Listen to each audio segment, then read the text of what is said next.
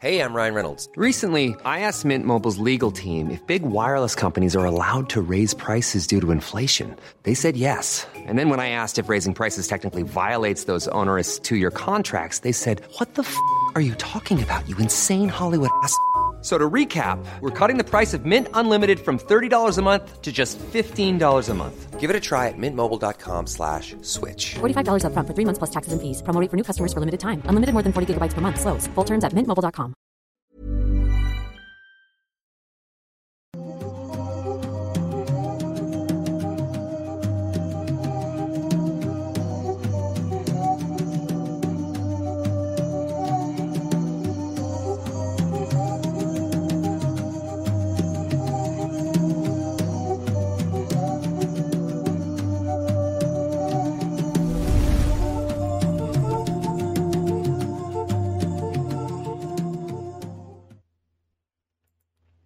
Hola, ¿qué tal? Sean bienvenidos a una transmisión más de Noctámbulos Podcast, un episodio más si es que nos están escuchando en alguna otra plataforma digital. Muchas gracias a los que ya están aquí en YouTube comentando, desde ahorita lo voy mencionando, están apareciendo aquí en pantalla, gracias a todos los que ya estaban llegando temprano, dejando sus bonitos like, su bonito comentario previo a la transmisión, entre otras cosas más. Hoy, como siempre, en el episodio número 109 de este programa, me encuentro con mi compañero y amigo, el señor Emanuel Morales, Nightcrawler. ¿Cómo estás, Manuel? Hola, hola, muy bien. Eh, contento de estar aquí una semana más con ustedes. Traemos unos temas muy interesantes. Eh, pues un saludo a todos los que están viéndonos en este momento, los que se están conectando, los que nos ven desde su trabajo y que quieran compartir lo que están haciendo mientras nos ven. Ya saben que pueden usar Noctámbulos Podcast, hashtag Noctámbulos Podcast en Twitter para decirnos lo que opinan de los temas, para decirnos que eh, algo, algo, una sugerencia o algo que quieran ver. Mandar memes. Mandar memes de lo que vaya pasando. Ya saben que ahora estamos leyendo sus superchats y todo eso a mediación, algunos, y luego al final los otros para no estar tan desfasados en cuanto a, al primer tema, por ejemplo, que luego llegan memes del primer tema y los leemos del final. Entonces, para evitar eso, ya estamos haciéndolo de esa forma. Un saludo también. perdón, perdón. No quería mandar un saludo rapidísimo a toda la gente que ya este lunes entra a clases. Así que pues un saludo, ojalá que ya estén listos y ojalá que estén pues contentos de volver. Muchos ya vuelven presencial 100%. Sí, totalmente, sí, Así que pues me da me da gusto, no, no por ustedes, porque ya sé que les va, que les aburre ir a clases, pero a la mayoría. Pero me da gusto porque es un paso más que ya vamos saliendo un poquito de la niebla que voltea al revés a la gente. Poco a poco ahí vamos. Y pues disfruten este fin de semana que les queda todavía de libertad, de desveladas, de de todas esas cosas que uno hace cuando, bueno, también lo haces cuando estás estudiando, pero, pero por alguna razón en vacaciones se ve bien, así que disfrútenlo. Con menos remordimiento, ¿no? Con menos remordimiento también, sé que tu mamá te esté regañando, eh, felicidades a los que ya no van a ser los esclavos de la casa, porque también luego están de vacaciones y como acá, ah, estás de vacaciones, pues ponte a limpiar, cabrón, entonces. Pues bueno, felicidades a todos ustedes y eh, también les recordamos que tenemos los grupos oficiales eh, como Noctámbulos Podcast en Facebook, donde pueden dejar también sus comentarios, memes o cualquier otra cosa que se les ocurra, opiniones sobre el tema. Algunos siempre nos dejan ahí también eh, como información adicional del tema, cosas que a veces o nos faltaba mencionar o simplemente no habíamos conocido de los casos y está súper chido que nos complementen por allá.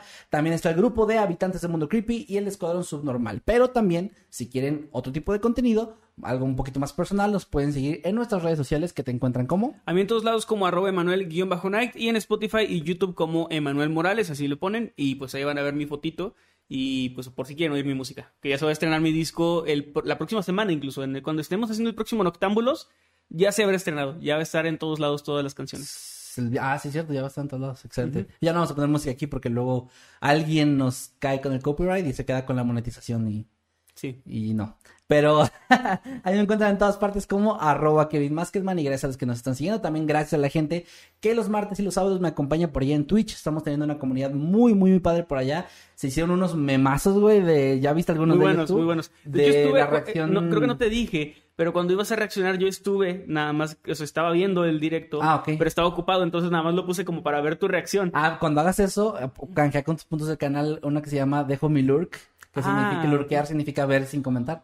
Ya, ya, Está no, chido no porque sabía. es algo ¿no? que la gente hace como un... De No, que, ah, una, pues aquí estoy. una disculpa, si yo, yo no. Perdonen a este ignorante. Estaba yo echando carbón en, en mi máquina de vapor, este, que no, que no lleva carbón. Bueno, el, el punto es que estaba ocupado en cosas de señores, así que no, no sabía de eso. Ok, no, está bien. Eh, pero bueno, el punto es que salió ahí de una reacción que hice. a que la semana pasada fuimos a Six Flags y el señor Ramses González, que le mandó un saludo, y yo nos, nos lanzamos 90 metros en el aire con un juego que se llama Slingshot. Y, y bueno, estuvo muy interesante. Ahí todavía está en Twitch mi, eh, la transmisión guardada por si quieren ir a ver la reacción. Y en mis redes, como decía, están los memes que súper, súper chidos. Salieron un montón y muy buenos, ¿eh? Sí, muy buenos. Pero bueno, ya continuando con lo que vienen a ver aquí. No, no, ¿qué ibas a decir? No, que mi favorito es uno que no podemos mostrar. Ah, ¿cuál? No, pues uno que no puedo decir tampoco. Bueno, pues vayan a verlo, vayan. tuitealo, aunque sea. Vayan a las redes sociales del señor y ahí lo ven. Ok, va, va. Pero ¿cómo van a saber cuál era tu favorito? Porque tiene un color de cierta... Azul. Un color azul, sí. A que busquen un color muy, azul. muy característico. Bueno, vale. De vale. una, de una página muy característica. Sí, sí. Debe ser Cartoon Network o algo así. Bueno, ah, ahora sí regresando a lo que ustedes vienen a ver, los temas de esta semana. Ya nos pusimos de acuerdo el señor Emanuel y yo. Como vieron en la miniatura y en el título, eh, ya sea en Spotify o cualquier plataforma digital o YouTube, el primer tema es el de...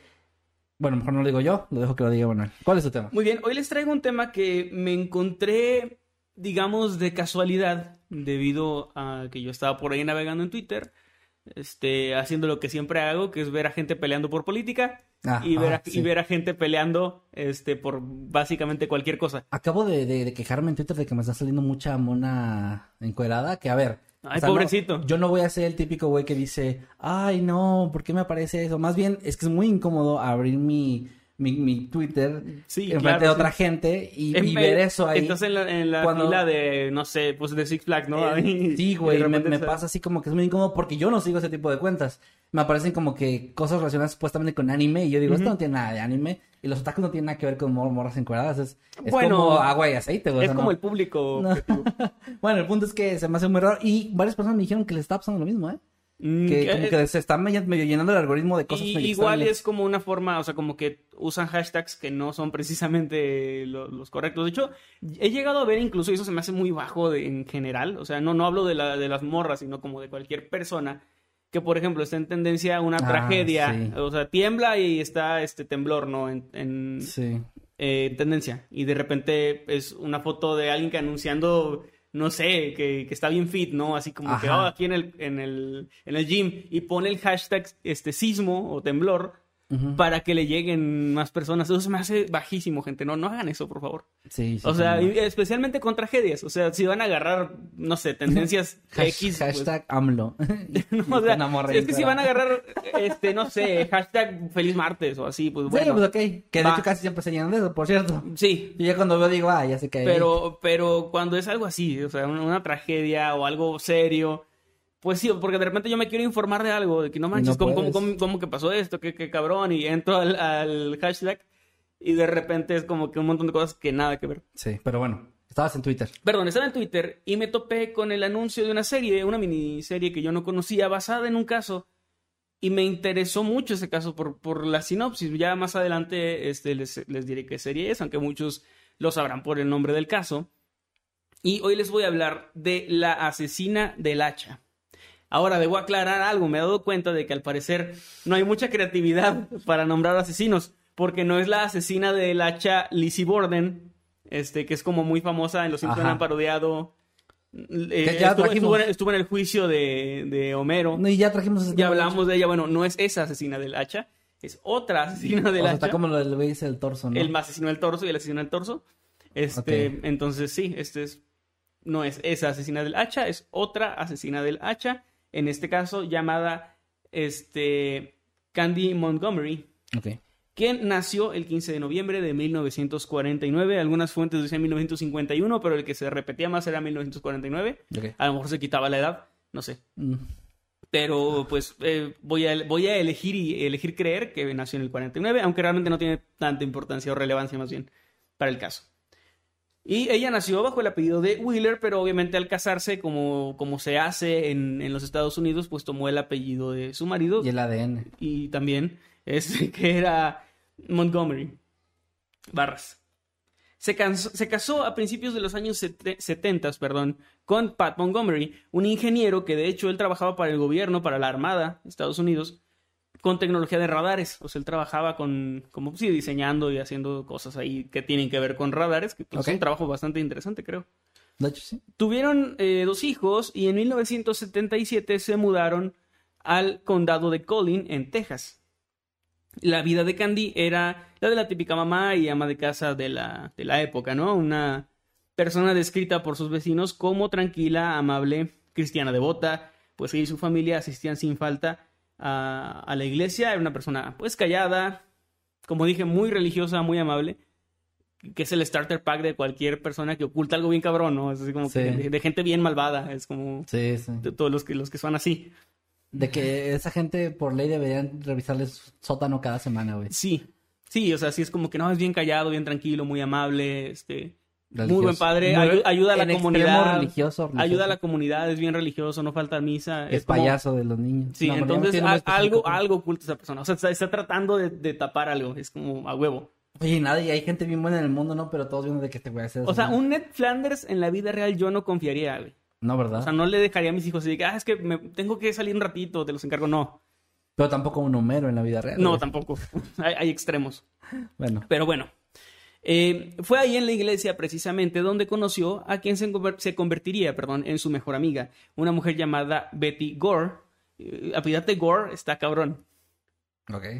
Este, Betty era, al igual que Candy, un ama de casa devota que vivía pues en un matrimonio tranquilo, por no decir poco más que monótono, que también era como que el- el- la media, ¿no? O sea, de, de la época al menos. Además de Betty, Candy también conoció a Alan, el esposo de Betty, y la conexión entre ellos pareció ser instantánea, ya que durante un partido de voleibol en las canchas de la iglesia, eh, ellos en un tiro así como que chocaron, voltearon y se oyó una musiquita así en, en coreano, este de... There comes a time. Ah, no, espérate, ese es Where the World. Bueno. Pero es que me suena muy romántica esa canción. Pero sí, es así como que se conocieron ahí en Esta un es la escena típica de películas románticas. Sí, y, y, pues como que hubo ahí una especie de conexión. Me imagino, ellos lo cuentan así, es como que a base de los testimonios. Me imagino que obviamente ya se habían visto y se habían como que atraído o gustado, ¿no? Supongo. Pero ese choque, ¿qué? Se supone que hay que... Pues eh, lo cuentan. Esa fue la conexión, según ellos. Sí, según fue Ah, como que en el momento en que se, se dieron cuenta. Así que ya saben, gente, si de su que había una pareja conexión. Hacen un choque amistoso en voleibol, Sí, cuidado, cuidado ahí. cuidado ahí, te estás sacando. Y bueno, durante eh, este tiempo, digamos, ellos empezaron a... Pues es que no salían ni nada, simplemente era como había miradas, había como coqueteos muy sutiles, este, en la iglesia, lo que es también muy extraño. Bueno, pasa también con... Bueno, También es donde, donde más parejas tóxicas se conocen en la iglesia, discúlpenme, pero es así. no, no todas, güey. Franco y su, y su esposa, Franco Escamilla, Bueno. y su esposa se conocieron ahí. Y mientras Franco y Gaby sigan juntos, yo creería en el amor. Pues sí, es cierto. Bueno, pero dije la mayoría. Aunque bueno, empezaron su relación de que creo que Franco le bajó el novio. Bueno, la novia. Bueno, por la relación tóxica era la anterior. ok. Bueno, poco a poco estas insinuaciones pues iban en aumento y finalmente Candy en una noche después de ensayar con el coro de la iglesia, habían ensayado ellos dos, digamos, y aprovechando que se encontraban a solas, entró al auto de él, o sea, él ya se iba, subió a su auto en el estacionamiento y ella se metió como en el asiento del copiloto. Y en ese momento le dijo o le confesó que sentía pues algo muy fuerte por él, pero no amor, sino como una atracción física. O sea, le dijo, supongo, como una especie de me gustas mucho, es así como que eh, algo, algo físico, ¿no? Y él no captó la indirecta. Él, él- no, de hecho, hace dos años, él dio una entrevista de que, ah, le, Ah, le, gustaba, dijo. Este, no, Alan, aunque aceptó que, que sí se sentía fuertemente atraído por ella, le dijo que no podía traicionar a su esposa Betty, por lo que, pues, Candy, bastante triste, se marchó a su casa y él, pues, se fue a, su- a la suya también. O sea, le dijo como que, pues, mira, sí me atraes, pero, Pero pues, la verdad no, no voy a hacer eso, o sea, no... Eh, sin embargo, esto no hizo que, que desistiera, ¿no? De, de, de las insistencias. Y no solo ella, o sea, los dos, como que fue un no, pero que continuaron más o menos como estaban antes. Que eran esas insinuaciones y esos Coqueteo. coqueteos. En, de repente se quedaban solos y era- había como cierta tensión. Alan sentía de hecho que su matrimonio estaba estancado y durante varios días la idea de tomar esta oportunidad que se le ha presentado con Candy rondó por su mente, pero él trataba de resistirse también. Era un hombre igual muy devoto, eh, como muy tranquilo, entonces probablemente había una lucha interna ahí entre sus instintos y lo que quería físicamente Claro. y pues los valores y la moralidad que probablemente pues le habían inculcado desde niño tal vez, ¿no? Sí, sí. Eh, una semana después volvieron a quedarse a solas, esta vez en el estacionamiento de la iglesia y nuevamente pues el tema salió a flote, ¿no? De que hay algo aquí. Alan le informó a Candy que Betty acababa de quedar embarazada, por lo que era pues doblemente un no. Es- o sea, si, si en aquel momento era un no, es como que ahora mucho menos. Es un no, no. O sea, mi, mi esposa está embarazada, no le puedo hacer eso y no. Entonces, Hasta este punto respeto bastante a este hombre. hasta ahora, hasta ahora. O sea, digo, no está bien andar coqueteando aún así, pero entiendo que no hizo nada. O sea, sí, eh, rechazó los avances. Está bien, está bien. Sí, de hecho, esta, esta historia, digamos, eh, me llamó la atención porque tiene todos esos matices de, de que todo empieza de una manera tan simple. O sea, es como un, hasta ahorita estamos en una, en algo que podría hasta ser una comedia romántica. Ajá. O sea, una trama muy ligera, ¿no? Sí. que, que siento que hablando de eso de que hay o viene una adaptación a, a otros a, pues a medios no A- a- en este caso me parece que es para HBO eh, me parece interesante el cómo estas historias de la vida real pueden tener estos matices o, o empezar de cierta forma y tiene todo para contarse de una forma en la que vaya como descendiendo no porque todo se va poniendo un poquito más oscuro Después de esta segunda eh, negativa, rechazo. digamos, sí, la atracción continuó igual o más fuerte y los coqueteos entre ellos fueron en aumento. Hasta que finalmente Alan no pudo resistir más y pues acordó con ella de que sí, ok, va, esto va a pasar, ¿no? Es decir, de que bueno, va a suceder. Ok. Y acordaron de una forma bastante curiosa y un poquito ñoña, este, pues que tendrían una relación extramatrimonial. Sí, vamos, vamos a ser amantes, dijeron. Así. Es decir, no, o sea, él y yo no, pero O sea, aunque, también. aunque lo dijimos y ya, ya, ya, o sea, lo de la mano es Sí, sagrado. es sagrado. Ahora tendremos que ser amantes. Bueno. Pero bueno, este. ellos pusieron una serie de reglas. de- o sea, pusieron unas reglas de que, bueno, se, se va a hacer, pero se va a hacer de esta forma, ¿no? Para, Ah, que, ok. para que haya como que un orden y para que todo esté claro. Imagínate una especie de contrato, pero más bien, de hecho sí fue escrito, hasta Ah, donde sí tengo entendido, sí, o sea, fue- fueron, que me parece que Candy fue la que escribió y entre los dos redactaron así, estos son los acuerdos de nuestra aventura eh, extramatrimonial. Ok. Son dos personas de iglesia. pues sí, sí, sí. es como, bueno. Eh, una de estas, por ejemplo, era que todo iba a acabar así de, de que no, o sea, esto se acaba en el momento en que uno de los dos se llegara a enamorar. Porque recordemos Mm. que hasta ahora era como Físico. físico. Así de que no, o sea, me gustas un chingo físicamente. Es como que no estoy enamorado de ti y no me interesa irme a vivir contigo ni tener una vida. Es más como algo meramente físico, este Carnal. carnal, em, instintivo, ¿no? Primitivo. Y también si llegaba eso a afectar la estabilidad eh, familiar de alguno de los dos. Si de repente empezaba a haber ahí como problemas este, de sospechas o de algo, era también, ahí se acaba. O sea, como que no, es- no estaban dispuestos a tomar riesgos de que su familia se vieran afectadas. Era esto va a pasar y, y ya es como que algo físico, pero, pero no va a afectar mi vida familiar, o al menos eso es lo que ellos querían en un inicio.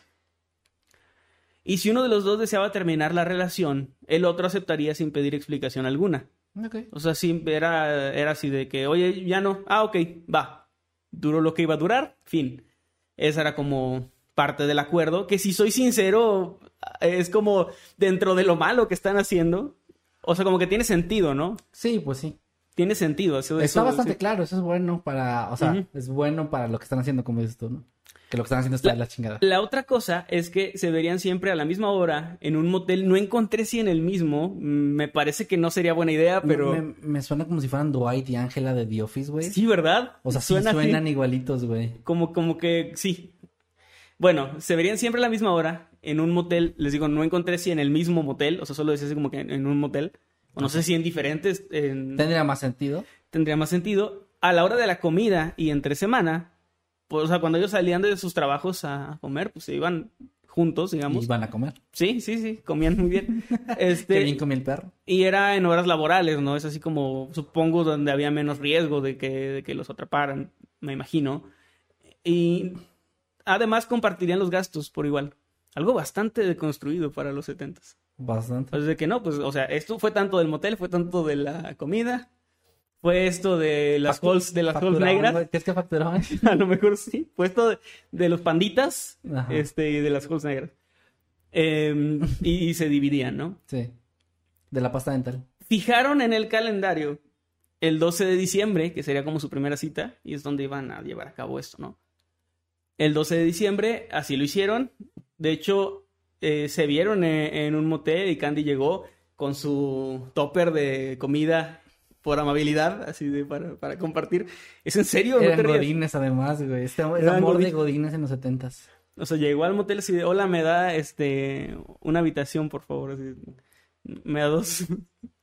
bueno, este, el punto es que llega, llega con su comidita, este, se reparten su comida, platican, y pues luego ya se da el, su primer encuentro eh, físico y o carnal. O sea, ya se volvió una porno esto. Sí, poco a poco. Poco a poco fue escalando ahí. Em, después de, de, de esto, digamos, volvieron a sus casas y parecía, o, o al parecer, todo había salido bien. Así que obviamente continuaron pues con esta rutina, vieron que funcionaba, que al parecer todo estaba en orden y continuaron así durante un tiempo. Más de seis meses transcurrieron sin mayor problema con ellos siguiendo su plan. Al menos hasta que la hija de Alan y Betty nació a principios de julio, perdón, a principios de julio de 1979. Ok. Candy en ese momento comenzó, perdón, a comportarse de una manera un poco errática, volviéndose visiblemente celosa con Alan y cada vez más posesiva.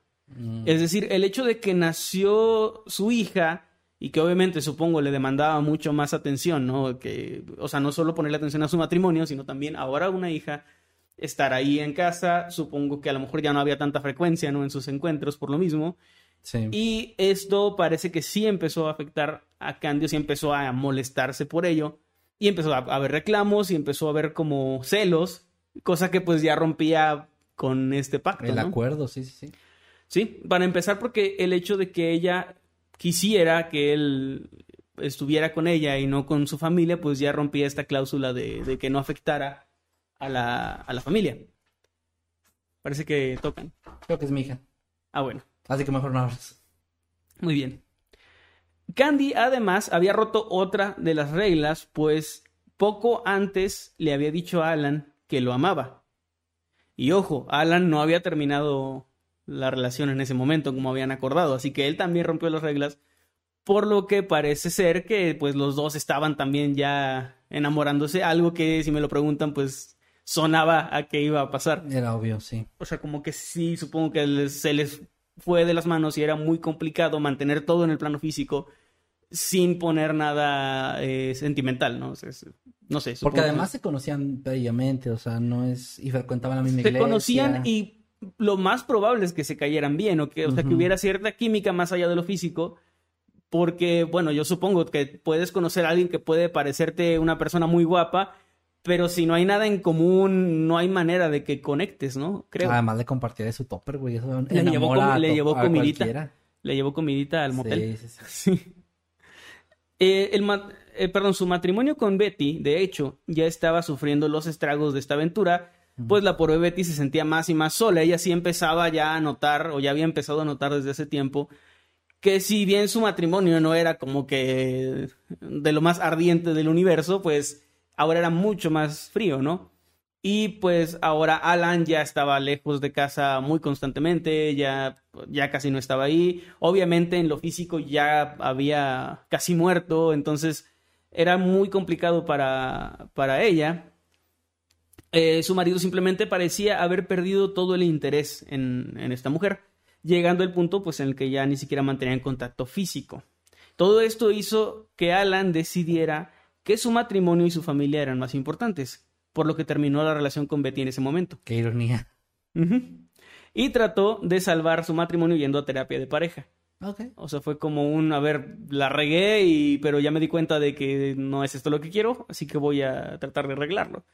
Que, Ah. mm, a ver, no voy a defender a este señor, pero debo decir que bueno, a defenderlo. pero debo decir que bueno, o sea, eh, dentro de dentro de lo malo que hizo, trató, trató de arreglarlo, pero no funcionó. Ojo, Crickstar. Nada más. Lo Ok, estás defendiendo un infiel, güey. no lo estoy defendiendo. ¿Cómo no? Estoy diciendo que de los dos, él me parece más sensato. Ah, bueno. O sea, de él y esta Candy. Eh, por lo que terminó, perdón, eso ya lo dije. Aunque fue una terapia de pareja. Betty incluso, debido al estrés y a la angustia que estaba viviendo, ya estaba teniendo síntomas físicos como dolores constantes de cabeza, de estómago, obviamente ansiedad, ¿no? Eran como estos ataques así de, ansiedad por estar preocupada, por estar pensando, obviamente, que pues, pues le había perdido la confianza a su marido, además se sentía pues despreciada, ¿no? Es como, o sí o menospreciada. Sí. Betty, de hecho, llevaba ya un buen tiempo sospechando que algo raro pasaba y sospechaba específicamente de su mejor amiga Candy. O sea, ella... Bueno, o sea, la- he hablado con muchas mujeres de estos temas, tienen un buen ojo para eso. Igual que los hombres con otros hombres.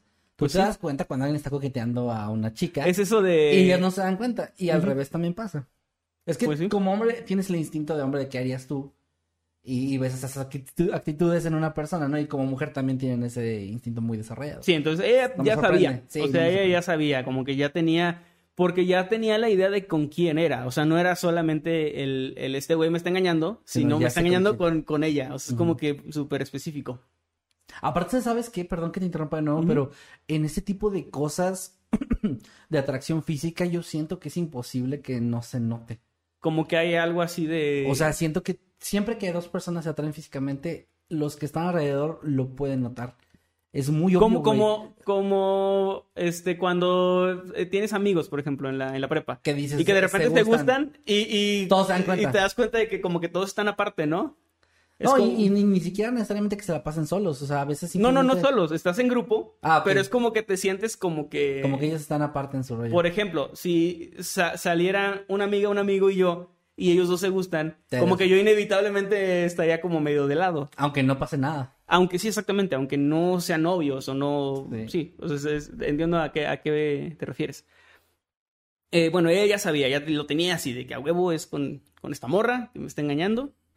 Motivo por el cual decidió llevar a cabo un plan. Era el viernes 13.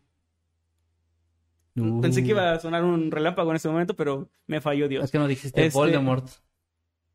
Ah, ya no jala. Bueno, era viernes 13, el viernes 13 de junio de 1980, cuando la tragedia ocurrió. Y esto, que podía ser hasta ahora una historia dramática simple de infidelidad, escaló a un punto bastante macabro. Alan había salido de la ciudad por motivos de trabajo y Betty aprovechó esto para invitar a Candy a su casa con la excusa de que necesitaba pedirle un favor. Entonces la llamó por teléfono y le dijo, oye, ven a mi casa, te voy a pedir un favor. ¿Me haces un favor? Sí. Muere. Y le, y le, y le invitó como a comer y platicar, ¿no? Es Ah, así ok. como que, pues sí, una invitación así de, de amigas. Candy accedió y llegó hasta el domicilio donde platicaron por un buen rato. En una plática, pues bastante coloquial, o sea, muy simple. De repente, entre las palabras y la plática y los temas, Betty le dijo a Candy que sabía lo de su aventura con su marido. No le preguntó, este, oye, ¿qué está pasando? O algo así. No, le dijo, yo sé que, que está pasando esto. Wow. Candy, pues, se puso roja, estaba sorprendida, estaba también aterrada de que la habían descubierto y eh, no supo qué decir. De hecho, trató de disculparse como en- entre balbuceos, digamos.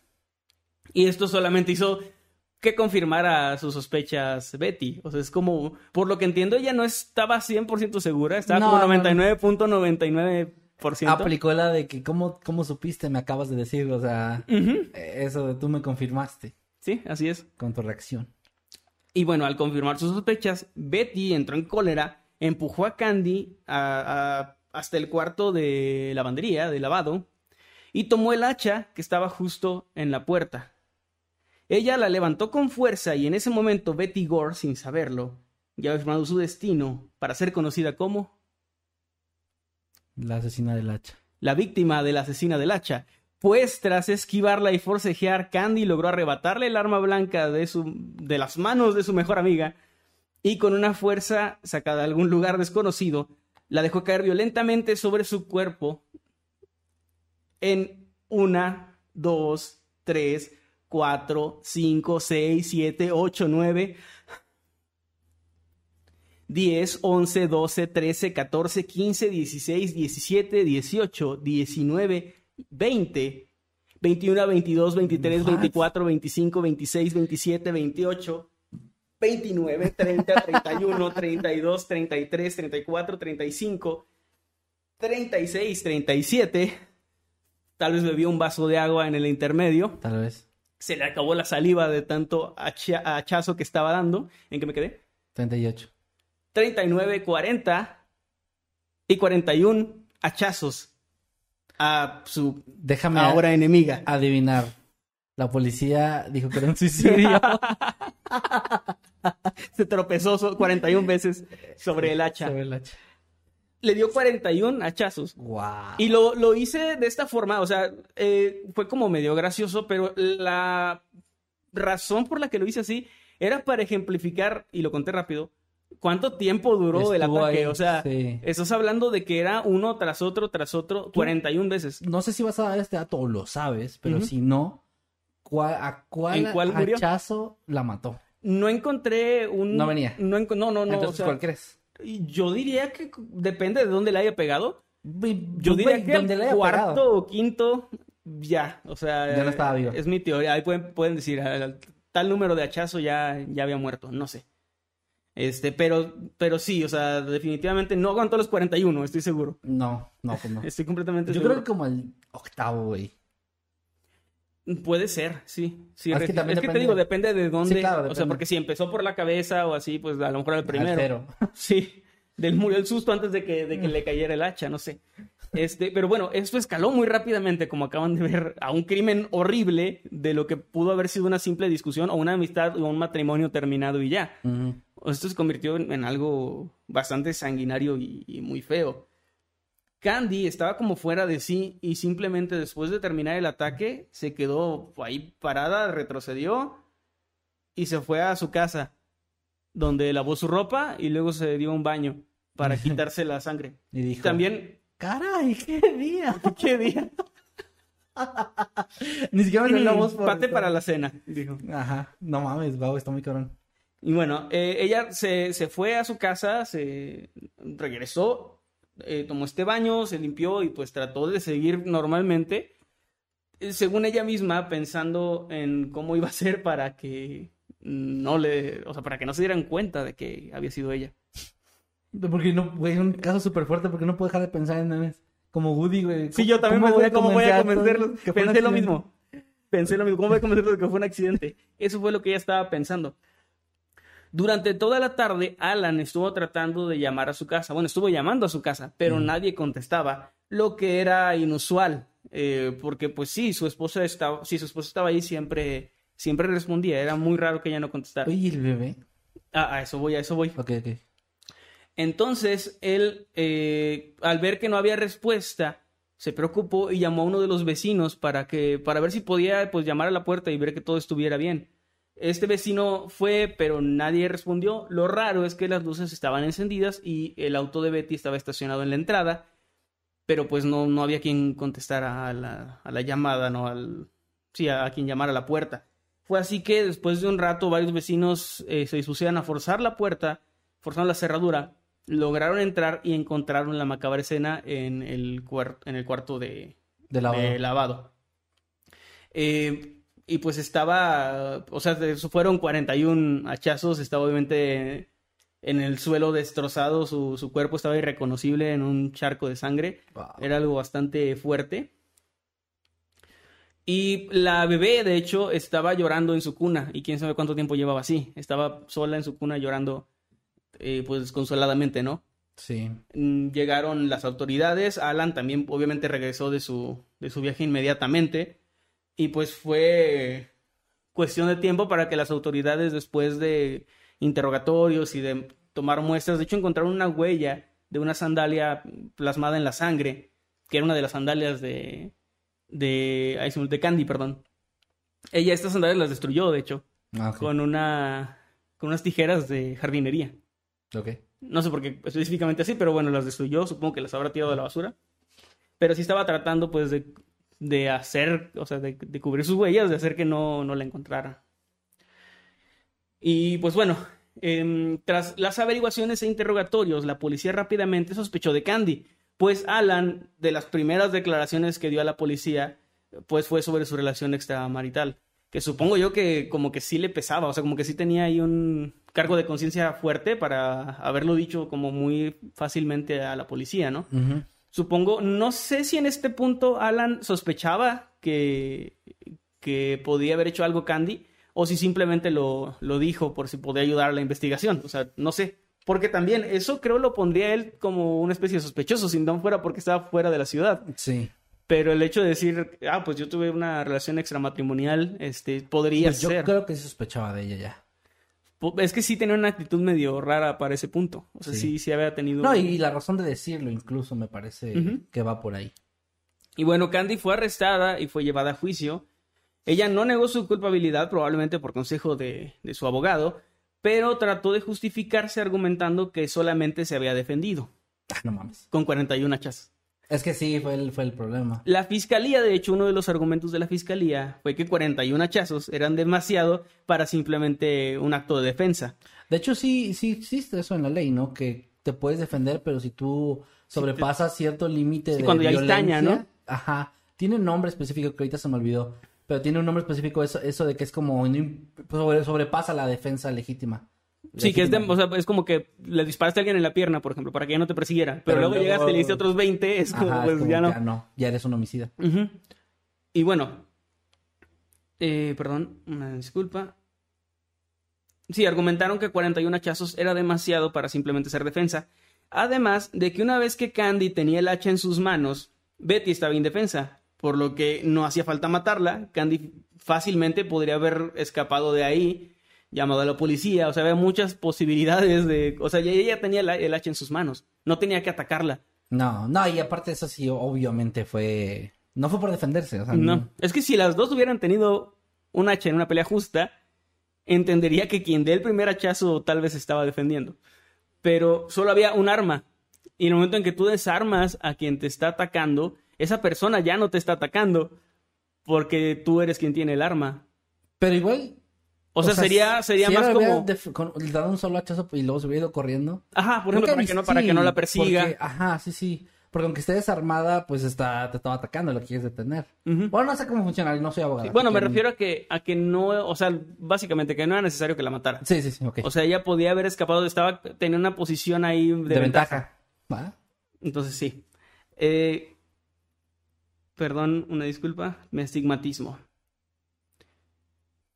Su defensa, la defensa de Candy, dijo que ella había sufrido múltiples traumas en su niñez y que por eso podría explicarse pues sus arranques de ira. O sea, se fueron por el camino ahí de que no, pues ella tiene muchos traumas, ella eh, probablemente no se controló, o sea, fue como que una reacción, una sobrereacción debido a una infancia difícil, ¿no? Ok.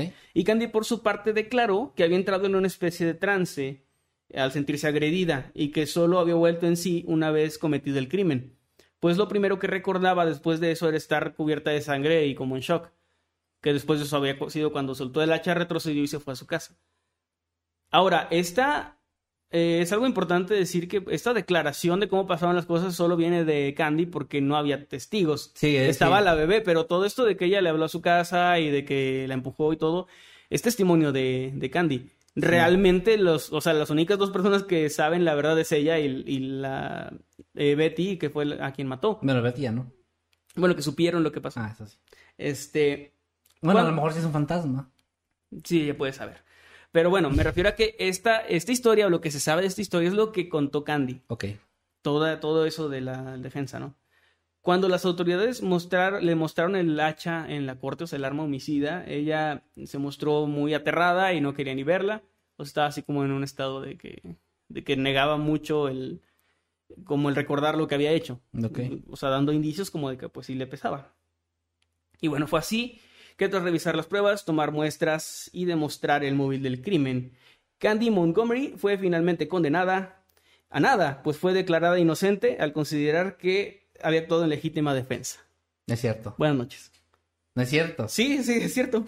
No mames. Sí, la, la corte declaró que actuó en legítima defensa con 41 hachazos. Eso provocó Y que Betty se suicidó. No güey. Eso provocó la indignación de, en su, comu- su comunidad, perdón, donde de hecho al salir de la corte había una multitud gritándole asesina y así, o sea, sí, sí fue como que muy odiada, pero quedó libre. De hecho, Candy sigue viva y libre en algún lugar. Si estás viendo esto, Candy, este, pues no, no te mando un saludo, qué culera lo que hiciste. Este, y pues bueno, Él dijo, yo no dije nada. Esto es mátalo algo- a él. esto es algo, un final quisiera que fuera diferente, menos anticlimático, pero pues realmente no hay mucho más. O sea, ella fue libre, exonerada completamente y ahí quedó todo. O sea, no hay, no hubo un castigo para nadie. En... Se me hace muy raro que solo con su declaración... eh, Eso es lo que no entiendo, porque esta no hay historia, pruebas de que así fue. esta historia de la legítima defensa, solo se, o sea, la única prueba es el testimonio de la asesina, que dijo Sí. que por eso lo hizo. O sea, pero no, no, o sea, no existía en ese tiempo, por ejemplo, un historial de llamadas como en los teléfonos para, saber si ella realmente le llamó, o sea, o cómo, cómo sabía la policía que ella no había llegado directamente a, a hacerle algo, Sí. aprovechando que este hombre no estaba en, en la ciudad. Sí, está muy raro. Está muy, está O sea, a mí me parece que este caso fue muy mal llevado. O sea, yo creo que no porque piense, o sea, que como que, ah, sí, merece tanto de prisión porque no tengo idea de cómo se maneja. Pero sí creo que había muchas cosas que estaban ahí sueltas y que podían haberse, o sea, había varias líneas de investigación que creo que no se siguieron y le creyeron directamente a la palabra de una persona. Yo creo que sí podría tener que ver, o en ese tiempo al menos, con este historial de que, ah, es una ama de casa muy religiosa, entonces no haría algo malo a propósito. Mm. Yo creo que puede ir por ahí, Pero, pero, Betty, está Betty muy, sí, y que también era exactamente igual, que aparte era una víctima en todo esto. está todo muy extraño. Está muy raro, yo no, yo no creo, la verdad. No, ¿sabes qué, Betty? Véngase los hachazos, porque yo no... Sí, no, ya no te tengo miedo, porque la verdad es que creo que sí mataste en mal pedo. O sea, o sea, O sea, mal- ¿tú, tú crees que ella Yo mintió creo- directamente y sí fue a matarla? No ¿O sé, que sí pasó esto y pues... Yo creo que sí pudo, a lo mejor, es que te lo digo porque eh, en la historia, Alan ya estaba yendo a terapia de pareja, ya como que estaba alejándose un poco de su amorío. Sí. Y, y esto, para una mujer que ya estaba viendo posesiva, celosa y todo esto, sí me da la idea Sí, no de que ella quedar- podría tener más, más como esta idea o estas, estas motivaciones de ir a quitarse de encima a, a Betty. Porque, Además, porque a mí no me Betty- suena a que, al menos por lo que cuentan de Betty, no parece una persona que de la noche a la mañana planee matar a alguien. No. O sea, ella no le hizo nunca daño a su esposo, ni siquiera le había reclamado. ¿Sabes qué? Sí, creo que a lo mejor pudo haber ido, no con esa intención, pero sí pudo haber ido, el tema salió, y a lo mejor sí pudo haber este forcejeo, pelea, pero lo de que le quitó el hacha y luego ya se defendió, pues nada.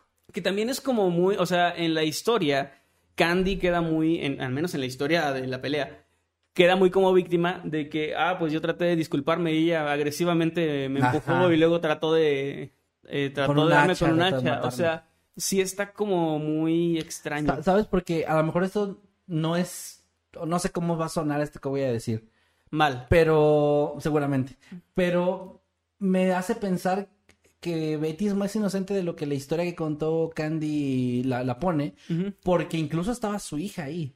Sí, o sea, ¿por qué lo siento que alguien no asesinaría a otra persona con su hija ahí cuando no tiene un historial. A- aparte, Candy es la misma que dijo que tenía una infancia más difícil y todo esto. En el caso de Betty, pues no sé, no, no, no lo mencionaste, pero no sé, siento que no me cuadra la idea de que de repente vea un hacha y diga, ah, te voy a matar aquí frente Y a mi lo que hija". se me hace también muy raro es porque había un hacha justo en la puerta de la, de la- O sea, igual y la tenían ahí por algo, pero, sé, pero está muy raro. Yo no juzgo tu casa, o sea, ¿qué tal si tienes cosas que yo no pondría ahí? Es que las hachas se ponen en el borde de la cama. No, esos, Por son, si esos son los rifles. Ah, voy, fíjate, lo estaba haciendo mal. bueno, este, no sé, está muy extraño. Ahí la gente nos puede decir qué opina. Sí, Eh, ahí se hizo anteriormente una serie, estaba viendo llamada Candy, que eh, se estrenó en 2019. Y próximamente va a salir una serie en HBO Max, que es la que yo leí. O sea, yo leí la noticia de que estaba haciéndose esta serie. Y de ahí. Y cuando vi que estaba basada en este caso, decía el nombre de la de, de Candy Montgomery, me dio curiosidad, me puse a buscar, se me hizo muy interesante y pensé que sería un muy buen tema. De hecho, la actriz que va a interpretar a Candy es Elizabeth Olsen, Esta Wanda. Wanda, ajá. Ok. Así que, de hecho, tiene muy buen cast por ahí. Este, no me sé los nombres de todos los actores, pero son sí, a esos actores como que los ubicas, ¿no? A Es todos. serie. Es una miniserie. Me Ah, imagino que deben ser unos cuatro o cinco capítulos. Sí. una miniserie dramática, este, y pues ahí por si, por si la quieren ver, no sé cuándo se estrena, se supone que es finales del año, me parece. Qué chido. Pero bueno, vi eso, se me hizo interesante, eh, leí sobre el caso y se me hizo más interesante. me, me pareció como, o sea, lo que me llamó la atención es esto que les decía al principio, que es una historia que empieza como muy, muy light, o sea, como ajá. pues un, un problema ahí de amoríos. O sea, o sea, sí, muy, muy común que este tipo de cosas pasen, ¿no? Sí. Amoríos y todo esto.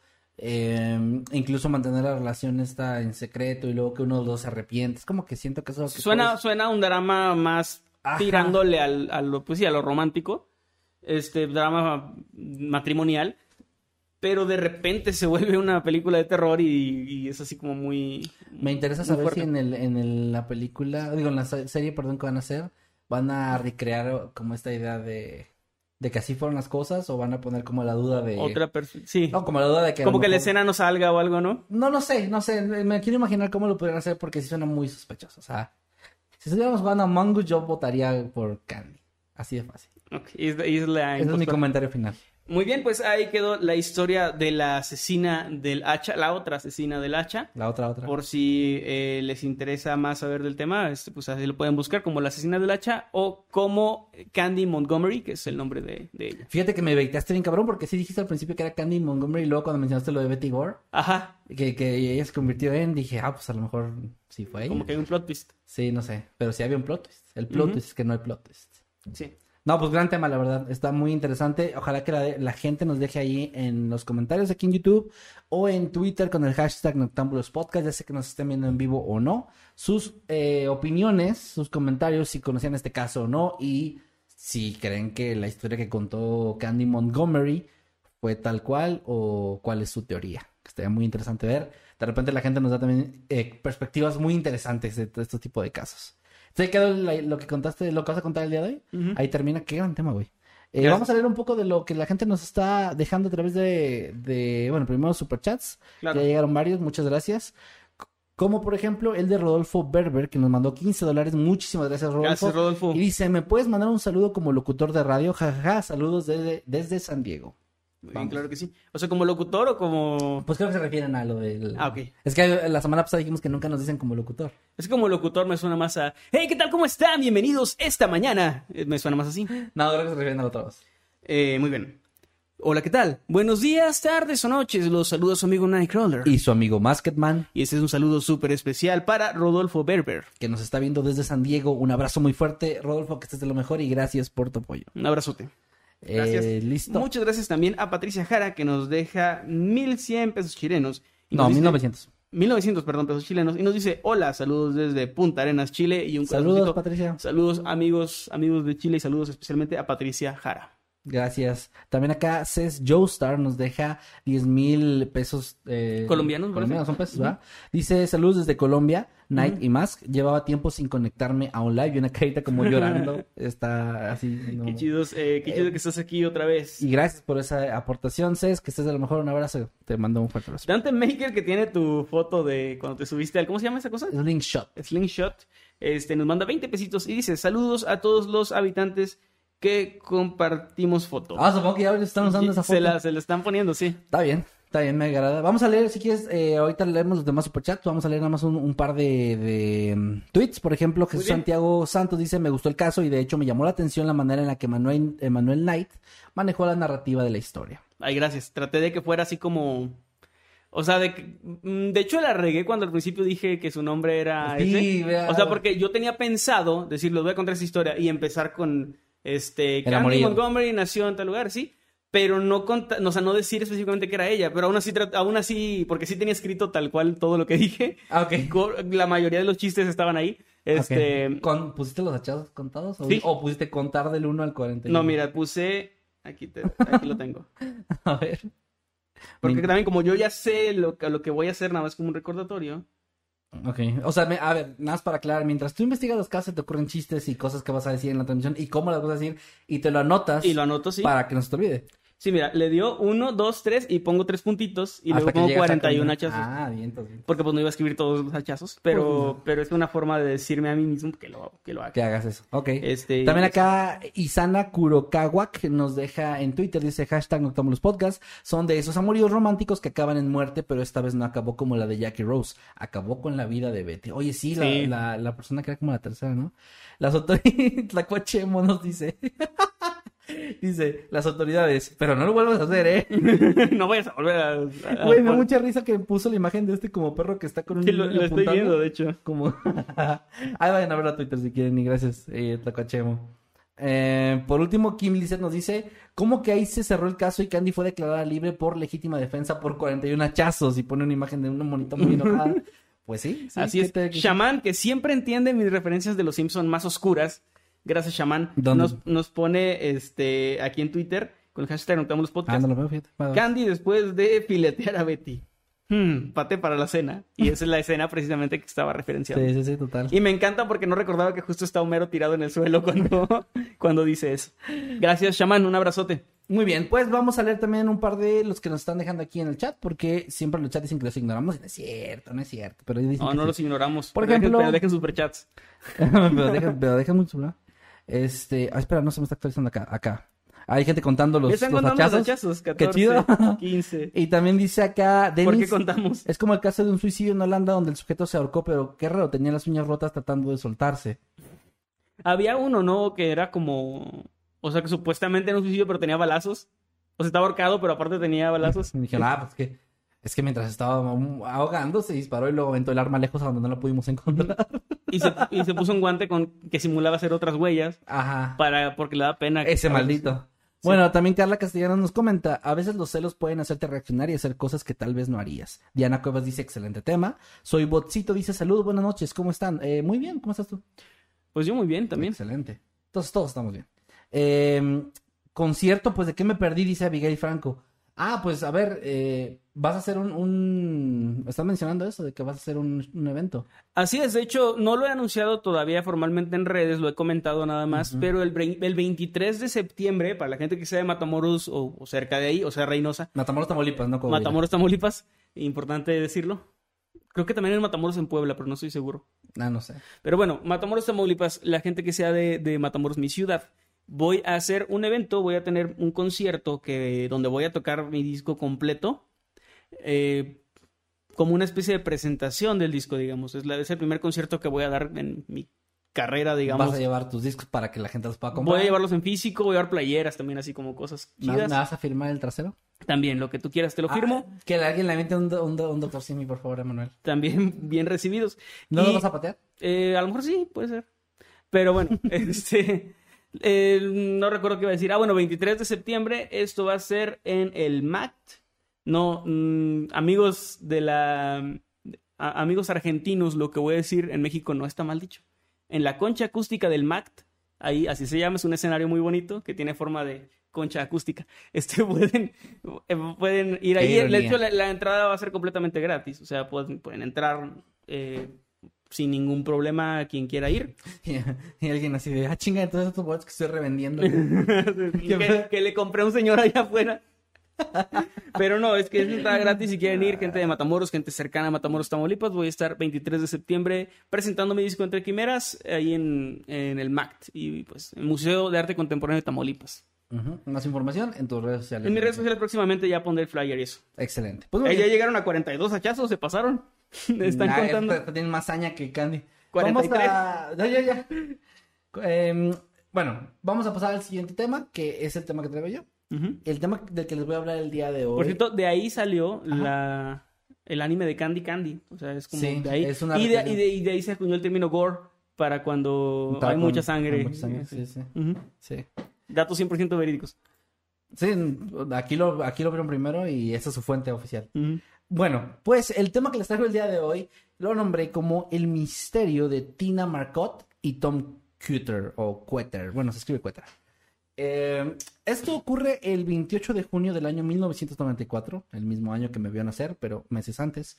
Durante... Yo, yo tenía ya un... Menos de un año, pero tenía meses. a nadie le de- importa, güey. Estoy hablando de mi nacimiento. ¿Tú qué, Bueno. Ya eres un bebé y todo cagado. Este, yo apenas estaba... en- ¿Depender a junio? Era junio. Ah, sí. Sí. Yo estaba ya en el vientre de mi madrecita santa a la que le mando un saludo. Ya. Estás ahí oliendo a mierda.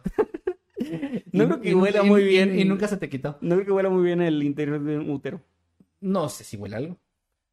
Pues los partos huelen feo.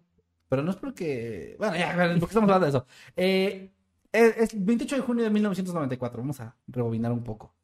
Durante el cambio de turno en la planta Forest Products Distributors, ubicada en Rapid City, eh, Dakota del Uy, Sur, Estados. Unidos. No, ciudad. no, sí, sí, sí, rápido. Eh, algunos trabajadores notaron la ausencia de Tom Cuter, un hombre de 29 años de edad que trabajaba como operador de montacargas. Al investigar, o sea, en el cambio de turno, se dieron cuenta que no estaba, pues. Sí. Al investigar la zona, se encontraron con una escena sumamente impactante.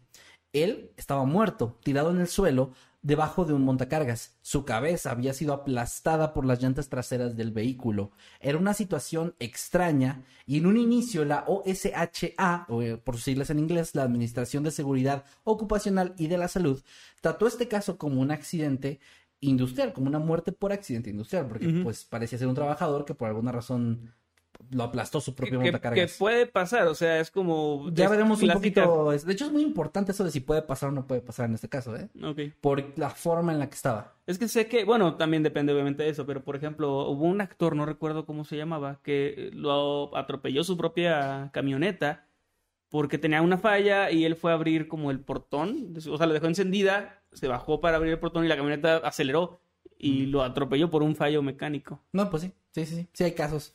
En este caso, los montacargas son un poco más lentos, así que también es como. Bueno, ahorita Bueno, a lo mejor era muy lento, a lo mejor él no era de Rapid City, era de Slow City, una ciudad cercana.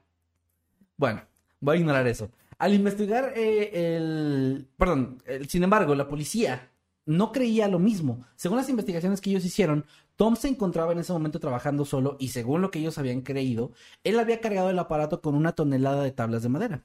Después dejó el vehículo, o sea, abandonó la cabina inmediatamente, lo... No, perdón, dejó... eh, Perdón, colocó el vehículo en una pendiente, dejó la cabina inmediatamente mientras este iba avanzando, se colocó en el camino del montacargas y cometió suicidio.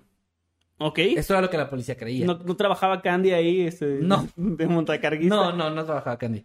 Pero ahí te va porque esto es muy extraño. ¿Por qué la policía pensó, asumió tan rápido que podía ser un suicidio? Sí, está muy y raro. No un accidente o cualquier otra cosa. De hecho, normalmente es al revés, ¿no? Se supone que incluso en los suicidios se tiene que investigar para ver si no fue un homicidio. Exactamente. En este caso, la policía ya estaba bastante segura de que no había sido un homicidio.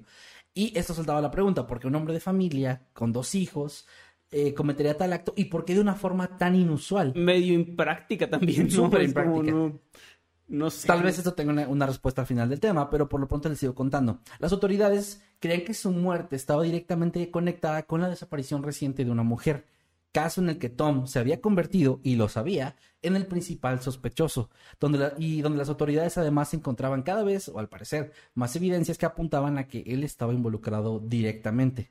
Les voy a contar sobre esta desaparición. La mujer en cuestión se llamaba Tina Marcott.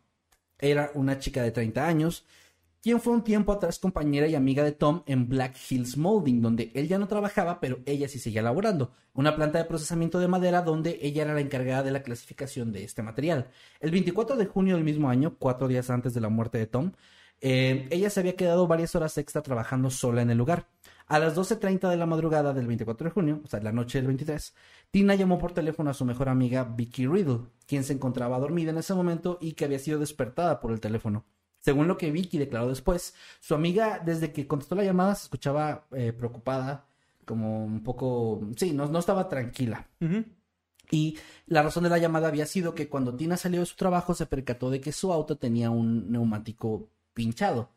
Pero a tal punto que no le era posible ni siquiera rodarlo así, ni siquiera moverlo así para llegar a una estación de servicio. Depende, yo sí he visto gente rodándolos así.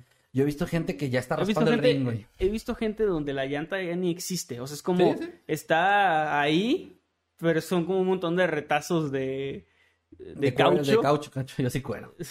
bueno, también pues, alguien muy, muy moderno, ¿no? Con Sí. llantas de cuero.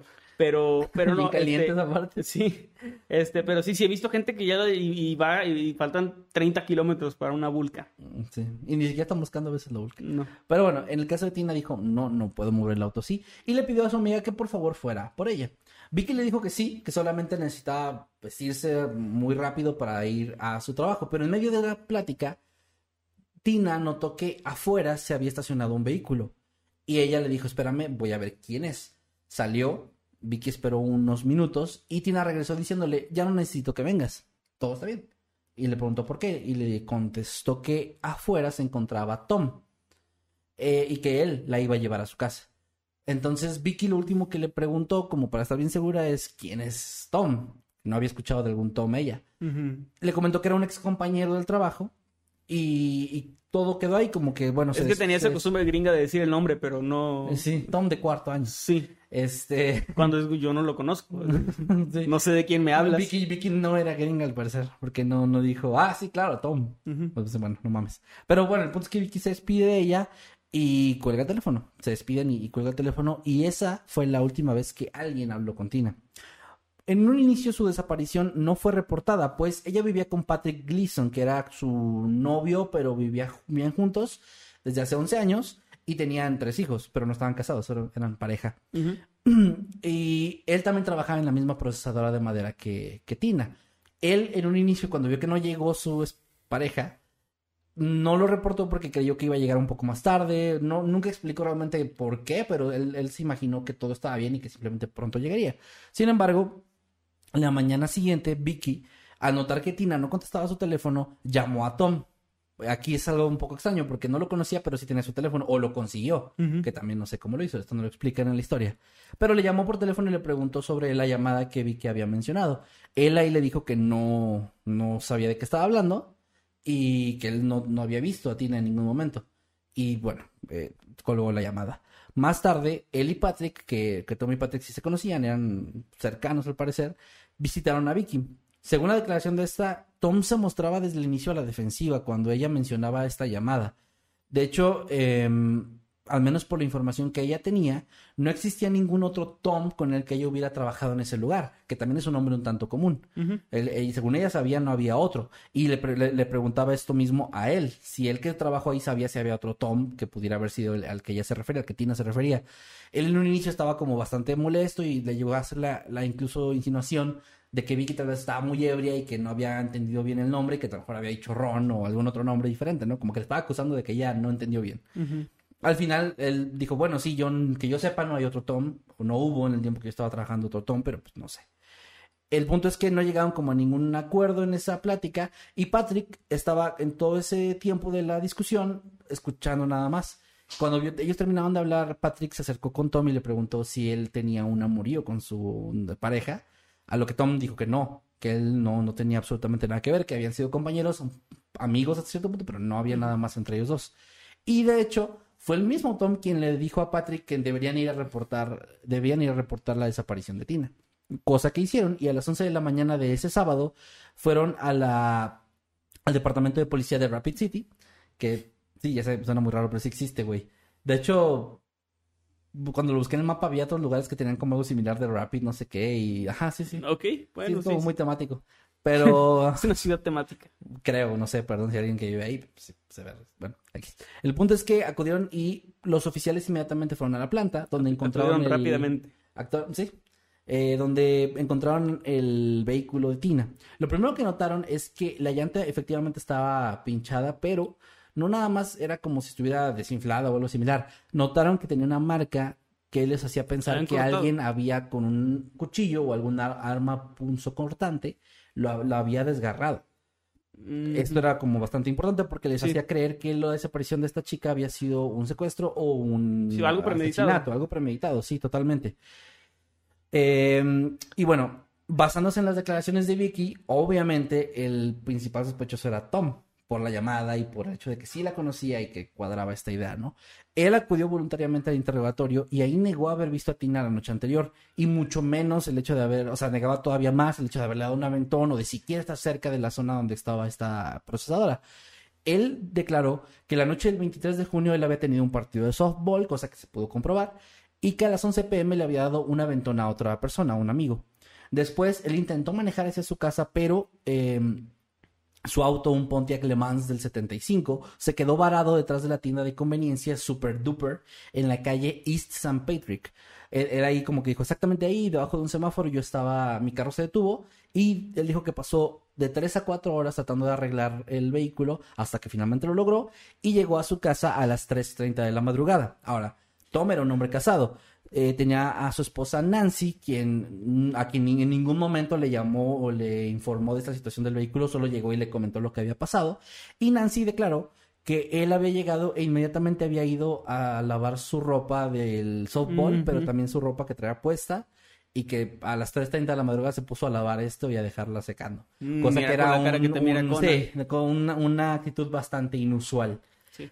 Eh, después de eso, bueno, más bien, él explicó que el- por la razón por la que estaba haciendo esto era porque al momento de arreglar el vehículo le había caído suciedad y grasa del vehículo, del auto, del motor y todo esto, y que pues quería quitárselo lo más pronto posible. Pero también Nancy después mencionó que el día siguiente, el domingo, lavó también sus zapatos y las, las, este, ¿Las cintas? cintas y todo, o sea, como, un- sí, muy raro. Lo cual obviamente a la policía le pareció sumamente sospechoso. Además, no había ningún testigo de que él había estado en ese lugar donde dijo, que ese- esas tres horas que se había quedado varado. Y cuando la policía fue al vecindario donde esto pasó, donde supuestamente se quedó él ahí, le preguntaron a los vecinos, a personas que vivían cerca, y todos dijeron que no lo habían visto. Y de hecho hubo como tres personas que mencionaron que habían estado por ahí en- a esas horas y que no habían visto ningún vehículo, que si hubieran visto un auto lo recordarían. Sí, probablemente, bueno, no es un pueblo pequeño, supongo, una ciudad pequeña. No es una ciudad pequeña, sí. Porque sí me suena que alguien se hubiera acercado a ayudar. Que es como o muy común. simplemente si tú vives en una zona donde puedes ver hacia una calle y, y te notas que no hay ningún vehículo que estuvo cuatro horas parado. Si te hubieras dado cuenta. O sea, claro. sí se nota. Entonces, sí había, digo, al menos tres personas sí dijeron, yo sí estaba viendo por esa zona, cerca de ahí, y no vi a nadie en ese horario, ¿no? Después, además, se percataron de, al, al ir al trabajo de él, que era una persona al parecer un tanto conflictiva. Sus compañeros decían que no se llevaba bien con casi nadie, que era una persona que todo el tiempo estaba molesta. Y además era un tipo alto y corpulento que era un poco intimidante y que usaba esto a su favor para ser un tanto agresivo. Tenía disputas con sus compañeros, entre, entre otras cosas. Y también, al investigarlo a fondo, se dieron cuenta que ya tenía una historia criminal.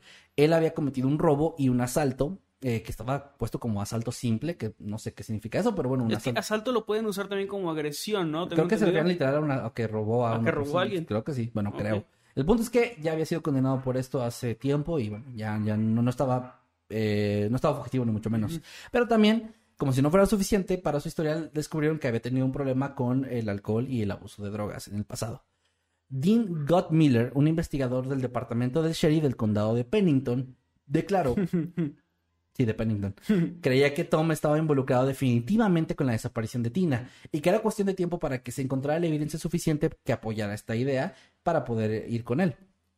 Y de hecho, el lunes siguiente a todo esto, la policía acudió a su trabajo, donde lo interrogaron una vez más. Ahí fue donde le hicieron saber que era sospechoso del caso y además le, informaron que habían encontrado restos de sangre en su vehículo, los cuales, según ellos, ya estaban eh, siendo procesados y estaban, eh, los estaban haciendo pruebas para ver si se trataba de la sangre de Tina o no. La mañana siguiente, el 28 de junio, encuentran a Tom muerto en su, en su trabajo. Ahora, Dean Goodmiller creía que Tom se había sentido abrumado por todo lo que estaba pasando y había buscado una salida, por lo que decidió quitarse la vida, pero buscando al mismo tiempo hacer ver su muerte como un accidente y también para que su esposa, su esposa, perdón, su esposa, su esposa e hijos obtuvieran seguro o como la sí, Ok, dinero sí, de sí, seguro por el su muerte. seguro de vida, ¿no? Ajá. Ajá. Había, o sea, Acabo de según- caer en cuenta de que se llaman seguro de vida porque seguro de muerte se oye feo. Seguro de muerte, sí, se escucha. Sí, la- Porque lo que cubre es cuando te mueres. Sí. Seguro de vida. Pues se puede referir a una vida, pero bueno, sí, X. El punto es que sí, son, es más, mucho más este acertado seguro de muerte. Sí, No lo- pero es mucho más comercial seguro de Sí, vida. totalmente. Nadie va a querer comprar un seguro de muerte. güey. No. Todos querían la hierba mala si se llamara hierba buena. Pues sí. Bueno, el punto es que eh, este, Shaman, te lo este investigador, este investigador creía que eso había sido lo que había pasado, que él había, se había suicidado sabiendo que estaba a punto de ser descubierto y que había buscado una forma en la que padeciera un accidente laboral para que su familia fuera, pues sí, 100% cubierta en estos gastos y todo esto y en el seguro, ¿no? Incluso los investigadores llegaron a realizar una recreación del escenario de la muerte de Tom y ahí un forense que estaba en la escena dictaminó que la muerte había sido un suicidio. Pero. Aquí entra la historia de nuevo Nancy Cutter, la esposa de Tom. Ella declaró que eso no le parecía posible ni lógico. Aseguraba en un inicio que su esposo había sido atacado y asesinado y que él además no se suicidaría porque no dejaría sola a su esposa y a sus hijos, que era un hombre de familia y que era un buen padre y un buen esposo. Eh, él, y cito lo que ella comentó, dijo, creo que fue asesinado, solo desearía que la policía investigara esto más. Hay pistas en este caso, pero creo que ellos no las están siguiendo. Eventualmente ella contrató por su lado a un abogado llamado Rich Booth y al investigador privado John Colback para que investigaran a fondo la muerte de su esposo. John Callback era así como que se la pasaba diciendo referencias a sus... a sus No, propios- no, ¿no? era callback así, güey. Ah, pues todos aquí tienen, tienen nombres inventados. Se me hace que inventaste este caso. Ay, bueno. O sea, ¿cómo está eso? Bueno, ¿Cómo se llama Pennington? Esto es una promoción para mi siguiente creepy. No, no, no es es que cierto, no es el pueblo de Pennington, eso no existe, güey. Y Rapid City. Soy- fue- soy- soy Me mamé co- con Rapid City, güey, perdón. Soy el comandante Vergara del pueblo de Pennington. Pero si existe, güey. Bueno, ya. Eh, lo bueno es que son los nombres más raros que voy, a- que voy a decir. Pero el punto es que eh, ella eh, contrató a esas personas y ambos declararían que la re- recreación hecha por las autoridades no probaba que el montacargas pudiera realmente arrollar un cuerpo de la forma en la que había pasado. Colback incluso contrató al doctor Blah Farmer, un psicólogo clínico quien negaba la idea de que Tom se hubiera suicidado porque no había habido, eh, perdón, no había habido este, muestras de comportamiento suicida, pensamientos suicidas o emociones suicidas en Tom, incluso en los cuatro días previos a su muerte. No, eh, al menos Nancy nunca notó nada de esto. La conclusión a la que llegó este doctor es que no había suficientes pruebas que demostraran que Tom se sentía culpable por la desaparición de Tina o de que estuviera lo suficientemente deprimido para quitarse la vida.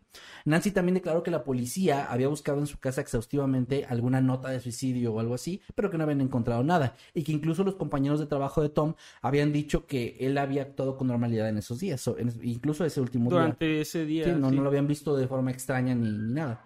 Rich Bode, Sí, el me abogado- quitó la cartera así en la mañana. eso, el Tom de siempre. el Tom de siempre sí golpeó gente. De hecho, oh, bueno, ahorita vamos a llegar a otra cosa de problemas ahí en el trabajo, pero bueno. Rich Bode, el abogado, también encontró una pista importante, que es justo a lo que iba. Pues uno de los compañeros de Tom dijo, según él en sus investigaciones, que alguien en el trabajo le había ofrecido 500 dólares para romperle las piernas a Tom por una disputa laboral. Y este, di- este hombre también dijo que esa misma persona después se había jactado de haber golpeado a Tom en la cabeza y que lo había puesto debajo del montacargas, como casi confesando el asesinato. Pero las autoridades declararon que la historia de este hombre no era creíble y no les pareció evidencia confiable para el caso. Les pareció que era más como que estaban manipulando la situación ya para hacerlo notar como un asesinato a fuerza. Sí. Gutt Miller, que era el investigador eh, del departamento de sheriff de Pennington, dijo que en el lugar no se encontraron marcas de que el cuerpo de Tom hubiera sido arrastrado. Además de que sería algo complicado porque ya mencioné que era un hombre bastante grande y corpulento. Y otra cosa, tampoco había señales de pelea en la zona. En- o sea, no parecía que alguien hubiera tenido una discusión ahí que lo hubieran golpeado. Bueno, sí, ya sabes que siempre, siempre encuentran. Sí, hay esto. como Marcas. marcas, pistas. Ajá. Por lo que desestimaba también la teoría de que hubiera sido asesinado. La policía estaba bastante segura de que lo que realmente había pasado es que Tom había asesinado a Tina y que la noche que desapareció él había destrozado la llanta de, esta chica para que, evitar que se fuera. Después se apareció sorpresivamente afuera e intentó hacer avances sexuales hacia ella, algo que fue rechazado por Tina, lo que eh, llevó finalmente a que la asesinara. Pero Nancy aseguraba de que no había pruebas suficientes tampoco para que creyeran que esto es lo que había pasado. Es decir, no, no, el hecho de los avances y todo esto parece más como un, sí, digamos, no, dónde encontraron esta información, ¿no? Simplemente parecía que era como su recreación sacada de ningún lado. Y además, la supuesta sangre que había encontrado en el vehículo la policía, ella dijo que se trataba de jugo Kool-Aid y que algo que sí es extraño en este caso es que la policía mencionó esto de la sangre, pero nunca mostraron cuáles fueron los resultados de esta prueba Proba- ni nada. Probablemente era más, porque en técnicas de interrogatorio tengo entendido que sí se utiliza mucho. el, Mira, nosotros ya sabemos qué onda, pero si confiesas, este, te, eso te puede ayudar, ¿no? Que creo y a que- veces no tiene nada, es Creo simplemente que es lo que luego los abogados evitan que pase, ¿no? Sí, de que no, tú no digas nada. O sea, de, les dicen eso, de que quédate callado. Y creo que solamente puede estar presente el abogado en el interrogatorio o algo así. Me parece que sí. Entonces sí, eh, muchas veces he visto que son de esas técnicas de interrogatorio. Igual y lo que hicieron fue eso, decir, mira, ya tenemos pruebas de sangre, eh, mañana van a salir los resultados, entonces te conviene decir la verdad. Tom, sabemos que eres tú, deja de hacerlo. Sí, ya no lo haré. Ya no lo haré. bueno, Muy bien, muchachos. ¿Qué dice? ¿El negocio? ¿Algo así? el negocio, sí, con los pandas. Bueno. Eh, bueno, otra cosa es que también Nancy mencionó que previo a su muerte Tom le había comentado que alguien estaba intentando inculparlo por la desaparición de Tina, pero también aseguró que no sabía quién era quien lo estaba haciendo y declaró, ella declaró que él jamás había sido violento con ella, excepto un par de ocasiones en las que ya pasado de copas la había llegado a empujar, pero que no había llegado a más que eso, ¿no? O sea, que era, no era un hombre violento, según ella. De hecho, también eh, al interrogar a este, conocidos y familiares, ellos mencionaron como algo muy contradictorio a lo que los compañeros de trabajo dijeron. Mencionaban que era un hombre tranquilo, que era un buen padre de familia, cariñoso, amoroso, fiel, entre otras cosas más, y que todos pensaban, o sea, al menos de los cercanos a él y sus familiares, que sí, que había sido asesinado, que él no era, mm, que él no tenía nada que ver con lo de Tina y que más bien la teoría que tenían es que alguien, había una, un agente externo en este caso, que había asesinado a Tina y luego se había aprovechado de que Tom era sospechoso para matarlo y dejarlo como el culpable. Y de hecho hay otra cosa más que también mencionan que voy a llegar más adelante. esto. Ahorita vas a ver por qué. En ese caso sospecharía de, ¿De quién? de la pareja de Tina. O sea, ¿De si, Patrick? Sí. Pues puede ser. O sea, en el sentido de que si, que, si ellos de verdad tenían, por ejemplo, un, un amorío, este, y pues este güey estuviera loco, podría ser un plan, digamos, viable para deshacerse de los dos y no tener culpa. Pues podría ser. Pero, lo raro es que ella dijera que Tom vino por mí. o Ah, sea, exactamente. Ahorita llegamos a eso de que esa es la parte que no, nunca se pudo. eh, No, nunca hubo evidencia en contra de eso de la llamada. Pero bueno, eh, como te decía, otra cosa que destacaron es que creían que él no podía tener un amorío porque decían que era una persona bastante fiel con ellos. Esto es algo que se repitió entre las declaraciones, que era muy amoroso y que, que no tenían realmente problemas. De hecho, Nancy mencionó que los problemas que había tenido de alcohol y drogas habían sido hace mucho tiempo, que llevaba al menos cuatro años limpio de drogas y que tomaba alcohol muy, muy de vez en cuando. Entonces, incluso que estos eh, altercados donde la llevó a empujar también tenían años de haber sucedido. O sea, que no era una persona violenta en general. Sí, actualmente, o sea, en el momento, Sí, en el momento en el de que su muerte. ah, sí. en su muerto o incluso años antes. Ahora, pasan unos meses y el 11 de octubre de 1995, alrededor del mediodía, un trabajador de Forest Product Distributors estaba usando un equipo pesado para mover una pila de chatarra vieja en la parte trasera y remota eh, que casi nadie usa- usaba del patio de la planta. Cuando algunos de pedazos de madera cayeron de la pila, él fue a recogerlos y después encontró ahí un cuerpo en avanzado estado de descomposición. Según los registros dentales y médicos, junto con la ropa y otros artículos que encontraron cerca, pudieron identificar que se trataba del cuerpo de Tina. Una autopsia determinó que ella había muerto por un traumatismo contundente en la parte superior izquierda de la cabeza. La policía creyó que la habían matado el mismo día de su desaparición y que la mataron en otro sitio y después la arrojaron ahí, o sea que no murió en ese lugar. Sí. Cuatro años y medio después de la muerte de Tom, Nancy finalmente recibió ya los beneficios del seguro por el fallecimiento de él, ya que un juez había dictaminado que realmente no había pruebas suficientes para demostrar que Tom se había suicidado. Los detectives continuaron investigando los casos. Era un limbo medio raro, ¿no? Porque no podían demostrar que lo habían asesinado ni tampoco que se había suicidado. No, no pueden ninguna de esas dos. Y de hecho por eso les había negado el seguro en un inicio, por esta sospecha de que fue un suicidio y que, pues, bueno, en ese caso no, Sí. no es responsable de la empresa ni nada de esto, ¿no? Pero bueno, los investigadores eh, continuaron con el caso de Tina y Tom durante varios años y según la hija de Tina, llamada Sherry, su ADN coincidió con la sangre encontrada en el zapato de Tom, que esto es algo que mencionó ella, pero yo por más que leí los- el caso en, otro- en varios lugares no mencionaban eso antes. Entonces, bueno, esto ahí lo menciona ella. Eh, los investigadores, de hecho, afirmaron en cierto punto que si Tom siguiera vivo, definitivamente lo hubieran acusado del asesinato de Tina. Entre las personas que creían que las conclusiones sobre este caso habían sido apresuradas, que sí lo fueron, o sea, sí, sí, definitivamente lo fueron, eh, bueno, de- teorizaban que había, como te decía, otra persona que había tratado de, de culpar a Tom, de inculpar, perdón, a Tom. Sí. Y que esta misma persona había sido quien había ido a tirar el cuerpo en ese lugar para que se viera todavía más sospechoso, que era un lugar que Tom frecuentaba, donde había trabajado, donde Tien trabajaba, el lugar donde desapareció, etcétera, ¿no? O sea que sí, de las personas que teorizan o que defienden la parte de Tom dicen que sí fue una- él fue también una víctima de todo este caso y que simplemente alguien más jugó muy bien su- sus cartas para hacer que- ver que todo era culpa de él. Porque realmente, fuera de la llamada donde, donde Tina menciona a un Tom, mm, y que menciona a un Tom con el que trabajó, no hay nada más que, que pruebe que él tuvo algo que ver. O sea, lo de la sangre, te digo, nunca mencionaron, la sangre lo mencionaron con él, pero realmente no lo volvieron a mencionar. Por lo que yo también creo, como tú dices, que fue una especie de, Como de táctica de, interrogatorio. táctica, ajá, de, para, para hacerlo sentir como ya más correlado, que tal vez funcione. Pero también está bien raro eso de que llegó a cambiarse rápido, que nadie lo vio en el lugar que dijo que estaba. O sea, sí. Sí, yo también creo que está súper extraño. no, no todo podría, eso. no podría yo defender a Tom así. Yo como- tampoco, yo definitivamente tampoco, pero sí también me doy cuenta que también está difícil que no hay muchas pruebas en su contra. O sea, la- repito, la prueba de la llamada es algo que también Vicky mencionó, pero es algo... Sí, no es tangible, pues, esa prueba. Y, y bueno, ok.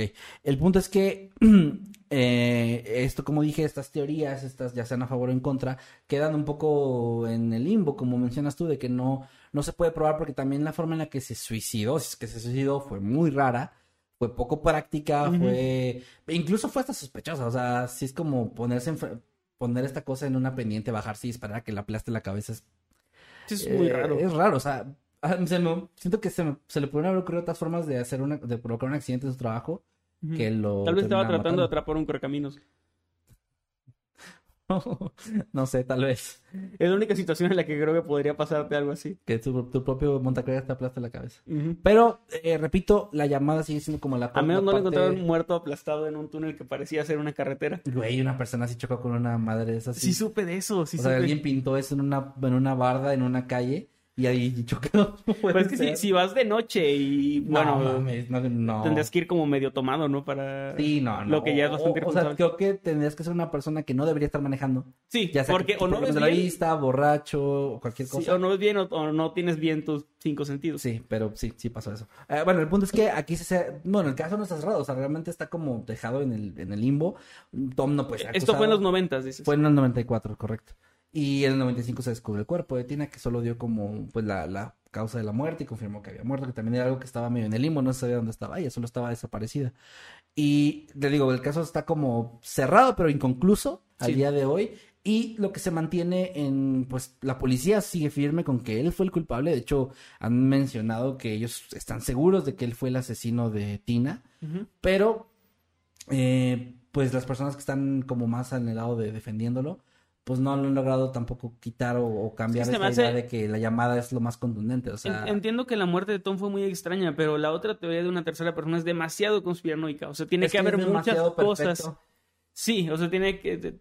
Sí, suena más a algo que, que pasaría en una película, pero no tanto en la vida real. Sí, sí, pero bueno, así es como quedó esto. Al final del día, si fue o no fue él, pues igual murió cuatro días después, tampoco es como que ya se pueda hacer mucho más. Incluso aunque se cerrara el caso al día de hoy o se descubriera alguna prueba clara, ya no se puede hacer nada. Ni siquiera por la parte del seguro de la familia, ya no se los pueden quitar. Sí, ya lo recibieron. ya se recibió, ya se hizo y ya quedó ahí. Pero pues su familia, Nancy Cutter y la familia de él siguen todavía abogando por la inocencia de Tom, diciendo que él no sería capaz de hacer algo así, que lo conocían muy bien.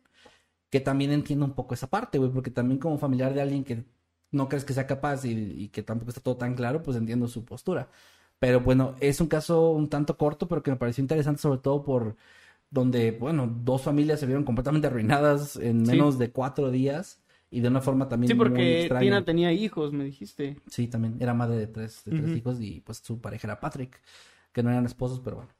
Ahí también eso está muy, muy curioso. Pero bueno, ahí, ahí queda el caso, que te repito, es un tanto corto, pero desde que lo vi, lo iba a traer la semana pasada, pero me quedé más con el otro, como que lo, lo de la casa de la Zacatecana me gustó, me gustaba bastante. Sí. Y le dije, bueno, lo tengo que traer porque me gustó mucho esta idea de que es muy extraño, de que no se queda muy raro todo esto de... Hoy, hoy fueron como casos medio anticlimáticos en sus finales. En sus finales, sí. Porque sí es como que, bueno, ahí Sí, acaba, ya no ahí acaba y no hay más. No hay más que contar. Pero bueno, ahí queda tu tema. Sí, ahí queda mi tema. Ahí, ojalá que les haya gustado. Eh, a mí me pareció bastante interesante. Ojalá que ustedes también. Y también se vale, como siempre, que nos comenten en redes sociales o aquí en el chat si están en vivo cuál es su teoría, qué es lo que creen que pasó. Sí. Eh, no creas que son pocas las personas que están del lado de lo de que hay una tercera persona involucrada, ¿eh? En lo que estuve leyendo hay mucha gente Sí, que hay sí lo mucha cree, gente creyéndolo. Que, pues bueno, pues, también entiendo por qué. Eh, yo no estoy seguro sobre la muerte de Tom, es sobre lo que no estoy seguro. Pero creo que sí tuvo algo que ver con lo de Tina. Pues, o sea, que ella lo las mencionara. dos cosas, güey. O sea, que, que también él, él asesinara y después que su muerte fuera rara por alguna razón. Porque también tenía problemas con gente de su trabajo. También pues, podría ser otra cosa aparte. Sí. Pero sí está muy raro el, el, toda la situación. Pero bueno, ahí Muy queda. bien, pues bueno, vamos entonces con esto acaba- acabamos los temas de hoy. Muchas gracias por habernos escuchado y pues vamos a la sección donde Leemos. terminamos de leer todos los superchats, los tweets y los comentarios. Como por ejemplo acá César Palma que se está uniendo como habitante inmortal. Gracias César, un abrazo y gracias por, de verdad por ese apoyo. También acá Marco Fidel Ortiz Jacobo nos deja un super chat de 10 pesitos, no nos agrega nada, pero Marco te mandamos un fuerte abrazo también. Así es, igualmente un abrazo a Miguel Espinosa que nos deja 20 pesitos. Dice, Gracias. un hacha, qué talento de muchacha. Continuó. Eh, Claudio Al Albarracín, perdón. Mm, Ya es miembro por cinco meses como habitante infernal. Gracias. Dice, guardó el hacha y comenzó a vender tacos de carne. Estaba pensando también de que ya quedó bien... Está cabrón, güey, cuando te chava así, antes de dejar como... Como a Sí. pastor o... No o sé, sea, ¿cuántos hachazos le da el que vende barbacoa? no sé. Ah, ¿Más de 41? Hay que preguntarle a un Voy a taquero. preguntarle a un taquero, sí. Ah, es que la barbacoa sí está muy finita. Yo estaba pensando más en cortes. Bueno, más, bistec. este, bistec. Sí, en un carnicero. Bueno, gracias Claudio Albarracín. Este, un saludote para ti. También a Manuel, Gó- Manuel Gómez, perdón, que nos dejó 10 pesitos, no nos dejó. Saludos, Manuel Gómez. Pero muchas gracias, Manuel, un abrazo. Y César Palma de nuevo, que nos deja un superchat de 2 dólares, gracias. Y dice, Emma, qué emoción lo de tu concierto. Ay, muchas gracias. Vayan, por favor, gente de Matamoros, Tamaulipas O y, de al- y lugares alrededores. Aledaños. Ajá. Este, vayan Museo de Arte Contemporáneo 23 de septiembre. Igual ahí en las redes vas a publicar. Ahí todo. anuncio todo. César Palma, muchas gracias, nos manda dos dólares. No, ya se acabó de leer. Ay, perdón, pero igual gracias, César Palma.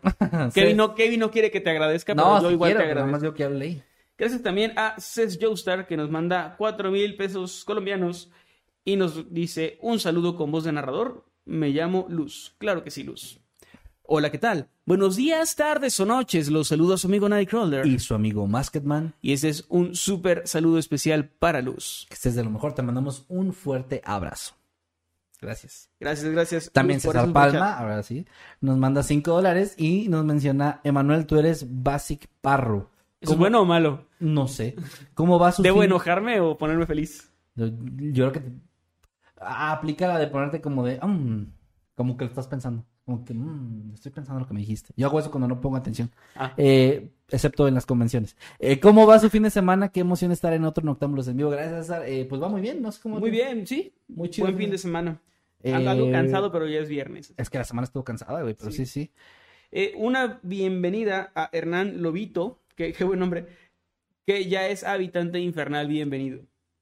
Eh, muchas gracias también a Cassandra Bien Picamesa, que está cumpliendo 15 meses como habitante infernal. Y dice, hola muchachos, saludos, mándenme besitos. No sé si puedo hacer eso, pero... Bueno, te mando Eh, besos, Cassandra. Ahí está. Eh, no, no es lo mismo decir besos que mandar un beso. Perdón, te mando besos, Cassandra. No, no, no, pero no lo estás haciendo. ¿Cómo se Pues te, manda? te estoy golpeando. A ver, mándame un beso, ¿cómo se hace? ¿Y cómo se da uno? Ahorita, güey, en- en-. Saludos, Cassandra. Román J también nos dice, con- nos manda dos dólares, gracias, y dice, chicos, Isabel Monroy es mala. Ya no la saluden a la verga. Ah, la semana bueno. pasada nos pidió un saludo para ella, bueno. No, pues ya no vamos a No, saludar pues, a Isabel Te, Monroy, te desaludamos, Isabel, porque es un porque mala. qué mala persona. Sí, No sabemos por qué, no hay contexto, pero no, le queremos. pero yo soy el tipo de persona que a mí me dicen, esta persona es mala, digo, huevo. Ah, sí, claro. A huevo, sí. Yo, Tiene- yo no tiene leo, que ser. yo no leo notas, güey, yo nomás leo el encabezado. Sí, y lo compartes. O sea, no solo lo lees, lo y- compartes. Y opino, porque estoy bien pendejo. Sí. Pero bueno, eh, vamos a leer también los tweets. ¿O quieres leer chat tú, como tú quieras? Eh, pues, estoy en los tweets precisamente. dale, yo voy a Así leer que chat. ahorita voy a leer algo de lo que nos han dejado. Recuerden, el hashtag es Noctámbulos Podcast. Y lo estoy escribiendo ahorita. Dicen acá, el socio de Maye no jueguen culos, que yo sí me la creo, no sé a qué se refieren. Eh, me sorprendió lo de Candy, dice Wanda. Eh, que por cierto, saludos a nuestros moderadores. Ahí anda Wanda, ahí anda Tenea, ahí anda eh, Masquetsimi, Crixta también andaba por ahí. Y Meme. Parreño, como siempre. Gracias a nuestros mods, si me pasó alguno, perdón, es los que acabo de ver que andaban. Eh, dice acá, Mundo Creepy es inefable. No tengo palabras para describir lo que para mí significa su contenido y además de eso, la gran química que tienen es increíble. Gracias, Jordi. Gracias. Que estés de lo mejor. Gracias. Sentimos esta química cuando estábamos en un partido de voleibol. Aún lo recuerdo en la secundaria. Chocamos y dije, este güey va a ser mi mejor amigo. Gracias al fantasma de Calaverín, que a través de Twitter con el hashtag Noctámbulos Podcast dice, murió por accidente y el otro fue asesinado. ¿Mm? Pues puede ser. Puede ser, sí. Eh, dicen. Ah, perdón, perdón, no se me fue el comentario. Hola chicos, me encanta su canal y siempre escucho sus historias con mi mamá. Ya la hice fan, dice Lauritz Seyer. Gracias, Lauritz. Un saludo para ti y para tu mamá también. Mucha gente hace eso, güey. Me, me parece bien chido que mucha gente empieza. Pero a ver, no siempre son los hijos los que empiezan. Ya sean los papás o los hijos, alguien de la familia empieza a ver el canal y luego hace fans. Primero fastidia a todos Ajá. de que siempre ponen los videos y luego ya se hacen fans y luego ya nos ven en la comida y todo. Siempre se me hace muy chido Está cuando llegan a decirnos, oigan, los vemos en familia ahí en la comida entre todos. Sí, está, Gracias está eso, muy chido. bonito. Gracias. Aquí Shaman dice, no capté la referencia, no caché la referencia de la hierba. Uy, Shaman. Pero aquí una joyita que mencionaron ahorita. Y es la de los pandas de Moe. Este, lo de la hierba es un capítulo viejísimo. Es creo que de la Yo temporada, la es de la temporada 2, me parece. Ah, yo no, no Flanders, eh, Flanders está diciendo a Homero que, o sea, están como arreglando el jardín y le dice, veo que hay mucha hierba mala en tu jardín y está así todo culero, ¿no? Y le dice Homero, no es mala, solo tiene, un- solo tiene un nombre feo. Todos la querrían si se llamara hierba buena. Ok. Es, es, es de cuando Rod, creo que era Rod, este, compite con Bart en el minigolf. Ah, sí, sí me acuerdo. Pero Bueno, es que pues- esos capítulos, la verdad, temporada, la 1, 2 y todavía la 3 un poquito, no me gustan tanto. Yo soy de yo soy temporada 4 a la 8, 9. Mm, más o menos, sí. Pero bueno, eh, dice acá, Oli, ¿qué tal? Los sigo hace años que uso sus videos como podcast mientras hago tareas de Dani Salazar. Saludos, Dani Salazar, que estés de lo mejor. Gracias por el apoyo. Eh, también dice Flor Ángel Jiménez, me encanta Mundo Creepy, los amo. Gracias, también te amamos, muchas gracias. Y dice Karen Ortiz, qué triste, me acaba de llegar la notificación. Lo siento mucho. Dice aquí Mariana en Twitter con el hashtag ¿Qué Notamos los podcasts. Mirando en diferido, me, me tenté, Emanuel va a estar tocando en la concha. Pues sí, en la concha acústica, no cualquier concha. En la concha de Matamoros. Dice César Palma, nos manda do- dos dólares como superchat, gracias. Y dice, Basic Parrot es una referencia de Twitch, Kevin. Ah, sí. Ay, Parrot. Es que hay un güey, bueno, perdón. Hay una persona de mis seguidores de Twitch que cuando jugamos Fall Guys ponemos partidas privadas donde nada más entra la gente con código. Y te pueden meter los que quieran. Y hay alguien que se llama Basic Parrot que dos cosas. Se la pasa chingándome para que yo me caiga. y se la pasa ganando todas las partidas, güey. Nos parte nuestra madre a todos. Y ya lo queríamos banear para, por, por bueno, por jugar bien. Ok. Y pues sí, esa es la. Y, y- y te están diciendo que eres tú. O sea, sí, me acuerdo que sea. Muchachos, qué tontería. No, no, no eres tú. Porque. porque... No, no eres tú. No, pa- No. pásame la Soy, soy yo que aprendí específicamente ese juego para joderte Ay, y que sí. no hubiera sospechas porque no me gustan los videojuegos. Entonces, como que no, a huevo que no soy yo. Y acabas de decirme que estabas viendo mi directo en el interior. Lo, estaba escuchando. no, no. Hijo de puta. No. Saludos a Basic Barro, papucho, muy guapo el vato. ¿Te parece? Ah, Rocío Camarillo eh, nos manda un mensaje de membresía de 16 meses como habitante inmortal. Gracias, Rocío. Y dice: Hola chicos, muy buenas historias. Pueden mandarnos saludos a mi hija Shanat y a mí con voz de narrador, pues andamos en chinga trabajando. y claro que sí, eh, Rocío Camarillo y Shanat Camarillo. Saludos con voz de Muy bien. ¿Rocío qué, perdón? Camarillo y Shanat Camarillo. Ok, claro. Claro sí. Son familia, claro. sí. Aunque, Rocío, bueno, aunque no es raro que tengan el mismo apellido como mamá e hija, ¿no? No, pues no tanto. O sea, sí se puede. Bueno, están usando a lo mejor el segundo apellido. Rocío y Shanat. Ah, es que ya se puede en México. que- Ya vamos Sí. a decir saludos. Hola, ¿qué tal? Buenos días, tardes o noches. Los saluda su amigo Nightcrawler. Y su amigo Masketman. Y este es un saludo muy especial para Rocío y Shanat Camarillo. que se la pasen de lo mejor y pues suerte en la chinga que se están dando trabajando en este momento. Un saludote. Explíquenme cómo es lo del apellido. Bueno, a ver. Por aquí estaba, este, no sé, es chismoso, güey. Pues sí soy, güey, sí soy Pero chismoso. la gente tiene sus razones. Pero quiero saber, ah, dice Patricia Ángeles Adame, ¿no será que Tina mató a Tom y para que no haya sospechas ella se mató? Pero antes, Estaba, estaba desaparecida, güey. pero antes de... A lo mejor ella le hizo insinuaciones y, y él no quiso porque era muy fiel. Nah. Bueno, este Andy Dorantes, aquí en, en- a través de Twitter con el hashtag soy habitante, perdón, con el hashtag notamos los podcasts, este, nos dice, pensamiento gringo. Llegó Tom, ok, cuelgan. Y luego piensa, ¿quién es Tom? No, no, sí le preguntó, sí le preguntó. Sí. Sí, lo que lo- los que no entienden eso de pensamiento gringo es algo que de lo que siempre me ha causado mucha gracia en las películas. Igualmente, siempre lo decimos, siempre lo igualmente decimos. lo del teléfono. De que dices, ah, sí, como, este, no sé, un nombre. Que hacen referencia a una persona. Nancy ejemplo, de González escuela. de noveno grado. Ajá, es como- Y es como que, güey, yo no sé de qué ¿de está- dónde? No sé de qué me estás hablando, güey. Te conocí hace una semana. O sea, ¿por qué Ajá, me dices sí, el nombre y el apellido de alguien que nunca he visto ni Que- mi eh, pero es muy de serie, no creo que lo hagan los gringos realmente. No sé, pero es como que solo dime un compañero que tuve una compañera, o sea, no, no es necesario decir el nombre. Y apellido, otra, y otra es un cosa, apellido. eso sí es muy de serie y de películas, que es como de, sí, dime, voy para allá. Pero es eso como que, Lo hablamos en Sin Máscaras de What? cosas que pasan en las películas. Eso no pasa en la vida real, güey. no, porque es como que, hola, sí, eh, señor Richardson, ya tenemos aprobado su seguro, voy para allá. Y lo único que tiene que, señor Richardson, sí, bueno, es como que no funciona así la vida. No, no funciona así la vida. Que habíamos quedado en ese Sin Máscaras ni Corbatas que lo hacen para ahorrar tiempo. Sí, claro. Que, o sea, pero se ve muy raro. Pero es algo que aceptamos, o sea, no te... O sea, sí, sí te puede parecer raro, pero ya lo aceptas. Depende de cómo lo hagan, porque si hay series donde, el- donde digo que pedo no le da, o sea, porque, ¿sí? ¿Cómo? ¿En serio? ¿Cómo pasó? Voy para allá. Es como que, ¿en qué momento la otra persona habló? O sea, no, no, le, sí. no le dio ni, ni, ni siquiera un momento para decir. Es que imagina... Sí. Mira, vu- vuelve, a hacer, vuelve a hacerlo, o sea, vamos a Sí. fingir esa llamada. Espera, primero yo. Bueno, Hola. ¿Cómo? Sí, es que... ¿En serio? Lo que pasa Voy es para que- allá. básicamente así. así sí. sería. Eh, dicen acá, me encanta que siempre digo, y digo siempre que pierden el hilo, Kevin es el que lo devuelve, dice Jesús Santos, gracias. Mira, aquí Maxi. Maxi Line pregunta algo que de hecho es, es algo que está, está chido decir porque lo tengo pensado y no lo había dicho. Eh, hashtag Noctámbulos Podcast. Si hay un evento de Mundo Creepy, arroba Emanuel-Night, o sea, yo mero, ¿llevará sus discos para venta? Sí. Mi plan es que sí. Pero o sea, sí lo mencioné. Que vamos a estar, este... Ah, espera, no, no, no, se refieren a Mundo Creepy, por ejemplo, en la, Sí, sí, sí. en la sea, mole. sí, exactamente. Si vamos como invitados a, a la mole, que vamos a estar por allá el 29 y 30 de octubre, Sí. Ciudad de México, y en otro evento que todavía no, ponemos- no podemos decir porque no, No nos han han dicho, anunciado, no. pero vamos a estar también en octubre, poco antes de la mole. Sí. Y en esos eventos voy a llevar mis discos para por si alguien lo quiere conseguir. Porque tengo problemas de que soy artista independiente y no tengo una, una tienda donde los venda, así que tengo que tratar de venderlos como me sea posible, de puerta en Sí, puerta. lo único que hay que tener cuidado es con eso de que ten- saber cuánto se vendieron de tus discos para que sea tu dinero, porque si no, Sí, supongo que sí. es lo único en lo que se sería como... Voy a comprar mi propia, ¿cómo se llama la terminal? te puedo terminar. Usamos la de Mundo Creepy y usamos la mía. Sí. Bueno, ah, también acá dice las pompitas de Nightcrawler. Kevin me representa, representa tus pompitas. Bueno, también dice Suge, Suheimi Balam. Buenas tardes, noches. Primera vez que participo en un en vivo. Normalmente los escucho o veo camino al trabajo. Saludos desde Mérida, Yucatán. Saludos hasta Mérida, Yucatán. Saben que Mérida, Yucatán fue uno de los lugares que pensé que en los que podíamos irnos a vivir. Solo porque es demasiado lejos de donde yo vivo. Y es un lugar muy, muy Porque es un seguro. lugar muy tranquilo, sí. Es- perdón, ah, sí, ya le diste el de Rocío Camarillo. Román J nos, nos manda dos dólares y dice: Isabel Monroy, perdón, ya no te vuelvo a contradecir.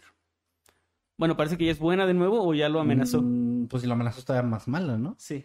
Eh, dice Embark, hola, muy buenas noches a todos. Eh, también dice las pompitas de Nightcrawler, llévenme a la mole, por favor, se los ruego, no quiero morir sin haber conocido a uno. Nunca, nunca las llevo a ningún lado.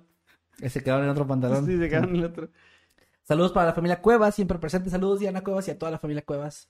Y pues, ¿cómo ves? Con eso nos vamos despidiendo. Sí, yo creo que con eso ya nos despedimos. Ojalá que les hayan gustado estos temas, que hayan pues entretenido y que les hayan interesado. La anuncia lo de la creepypasta mañana. Ah, mañana hay nueva Creepypasta, ya saben, cada sábado es sábado de Creepypasta Que nueva. no va a ser la, la segunda parte de la colina de los lamentos porque nos tocó una semana y una semana. Sí es. Que también había gente preguntando. Sí, es como que una Es una semana, una, nueva. semana subo una historia yo un sábado y el siguiente sábado le toca Kevin y así. Así que si subes parte uno, te toca estar dentro de dos semanas. Así que también entiendan un poquito que es para también tener más tiempo para hacerlo. Sí, porque se nos dificultaría mucho estar como que... En chinga. Imagínate dos semanas seguidas y luego dos semanas el otro. Sería Sí, mucha no, presión. Pero bueno, sí. Eh, Mañana hay nueva Creepy en el canal a las 8 de la noche. Noche, noche, excelente. Sí, para que la vean y la vean. Ya, ya, bueno, obviamente estuve en parte de la grabación y les va a encantar ese intro y esa despedida. Y la historia está muy buena, pero. Referencias, vamos a hacer Eh, referencias. sí, no, les va a encantar. Sobre todo los que les guste mucho las historias de antes. y a los más old del canal. Y estoy hablando de old del 2013. Sí, old, no, lo- old de 2009 que un güey una vez nos puso, ¿te acuerdas? Nos- sigo de 2009 y yo, qué miedo, güey. Ni siquiera habíamos hecho el canal. Qué miedo, sí. El güey ahorita está asomado ahí como el del Chavo del 8, el, el espía. Ah, sí, sí. Ese sí me da mucho miedo, pero bueno, el Está- intruso del Chavo del 8 sí que está aquí. Bueno, pues cuídense muchísimo. Gracias por los superchats, gracias por, por los tweets, gracias por todo. Ya saben, los viernes 8 Espera, de la noche. Andrea Palmar dice que ha estado semanas tratando de conseguir un saludo tuyo. Andrea, serio? Andrea Palmar. Andrea Palmar. Hola, ¿qué tal? Buenos días, tardes o noches. Andrea Palmar, te mando un saludo de tu amigo Nightcrawler. Se habla en tercera persona, nunca hago eso, pero un saludo para ti. También Elvin Rodríguez que dice que nos está viendo desde Los Ángeles y primera vez que nos ve en vivo. Ya. Saludote. Perdón. ya, lo estaba leyendo. Ahora sí les decía, cada Sí, sí. viernes a las 8 de la noche es Noche de Noctámbulo. Nos vemos la próxima semana. Recuerden, si no están suscritos por alguna razón, suscríbanse aquí a O este canal o síganos en plataformas como eh, Spotify, Spotify, Amazon Deezer. Music, en todos lados. Sí, sí. Y en redes sociales te encuentran como. Arroba Emanuel-Night en todos lados y como Emanuel Morales si quieren oír mi música. Y si quieren oír mi música en vivo, nos vemos el próximo 23 de septiembre en el MAT, en el Museo de Arte Contemporáneo de Tamaulipas, en Matamoros, Tamaulipas. Si son de ahí o de lugares aledaños, pueden llegar ese día, es a las 7 de la noche, 7 de la tarde, no sé si se dice tarde o noche. Siete. Bueno, a las 7 pm pueden... eh, Postmeridiano. sí. Y pues nos vemos por allá. A mí me siguen en todos lados si gustan como arroba Kevin. Más que les recuerdo que en Twitch estoy activo los días martes y sábados, que perdón porque no he estado los últimos sábados ni este que sigue activo, porque he estado bastante ocupado, pero voy a retomar eso. Y ahí gracias por el- el seguimiento que me están dando, también por los memes que hicieron, repito, para los que no sepan, hice una reacción de un video que muy chido para que vayan y me sigan por allá y gracias por su apoyo. Recuerden también que tenemos los grupos de Noctámbulos Podcast, eh, Habitantes del Mundo Creepy y Escuadrón Subnormal en Facebook para que también vayan y la conversación siga por aquel lugar.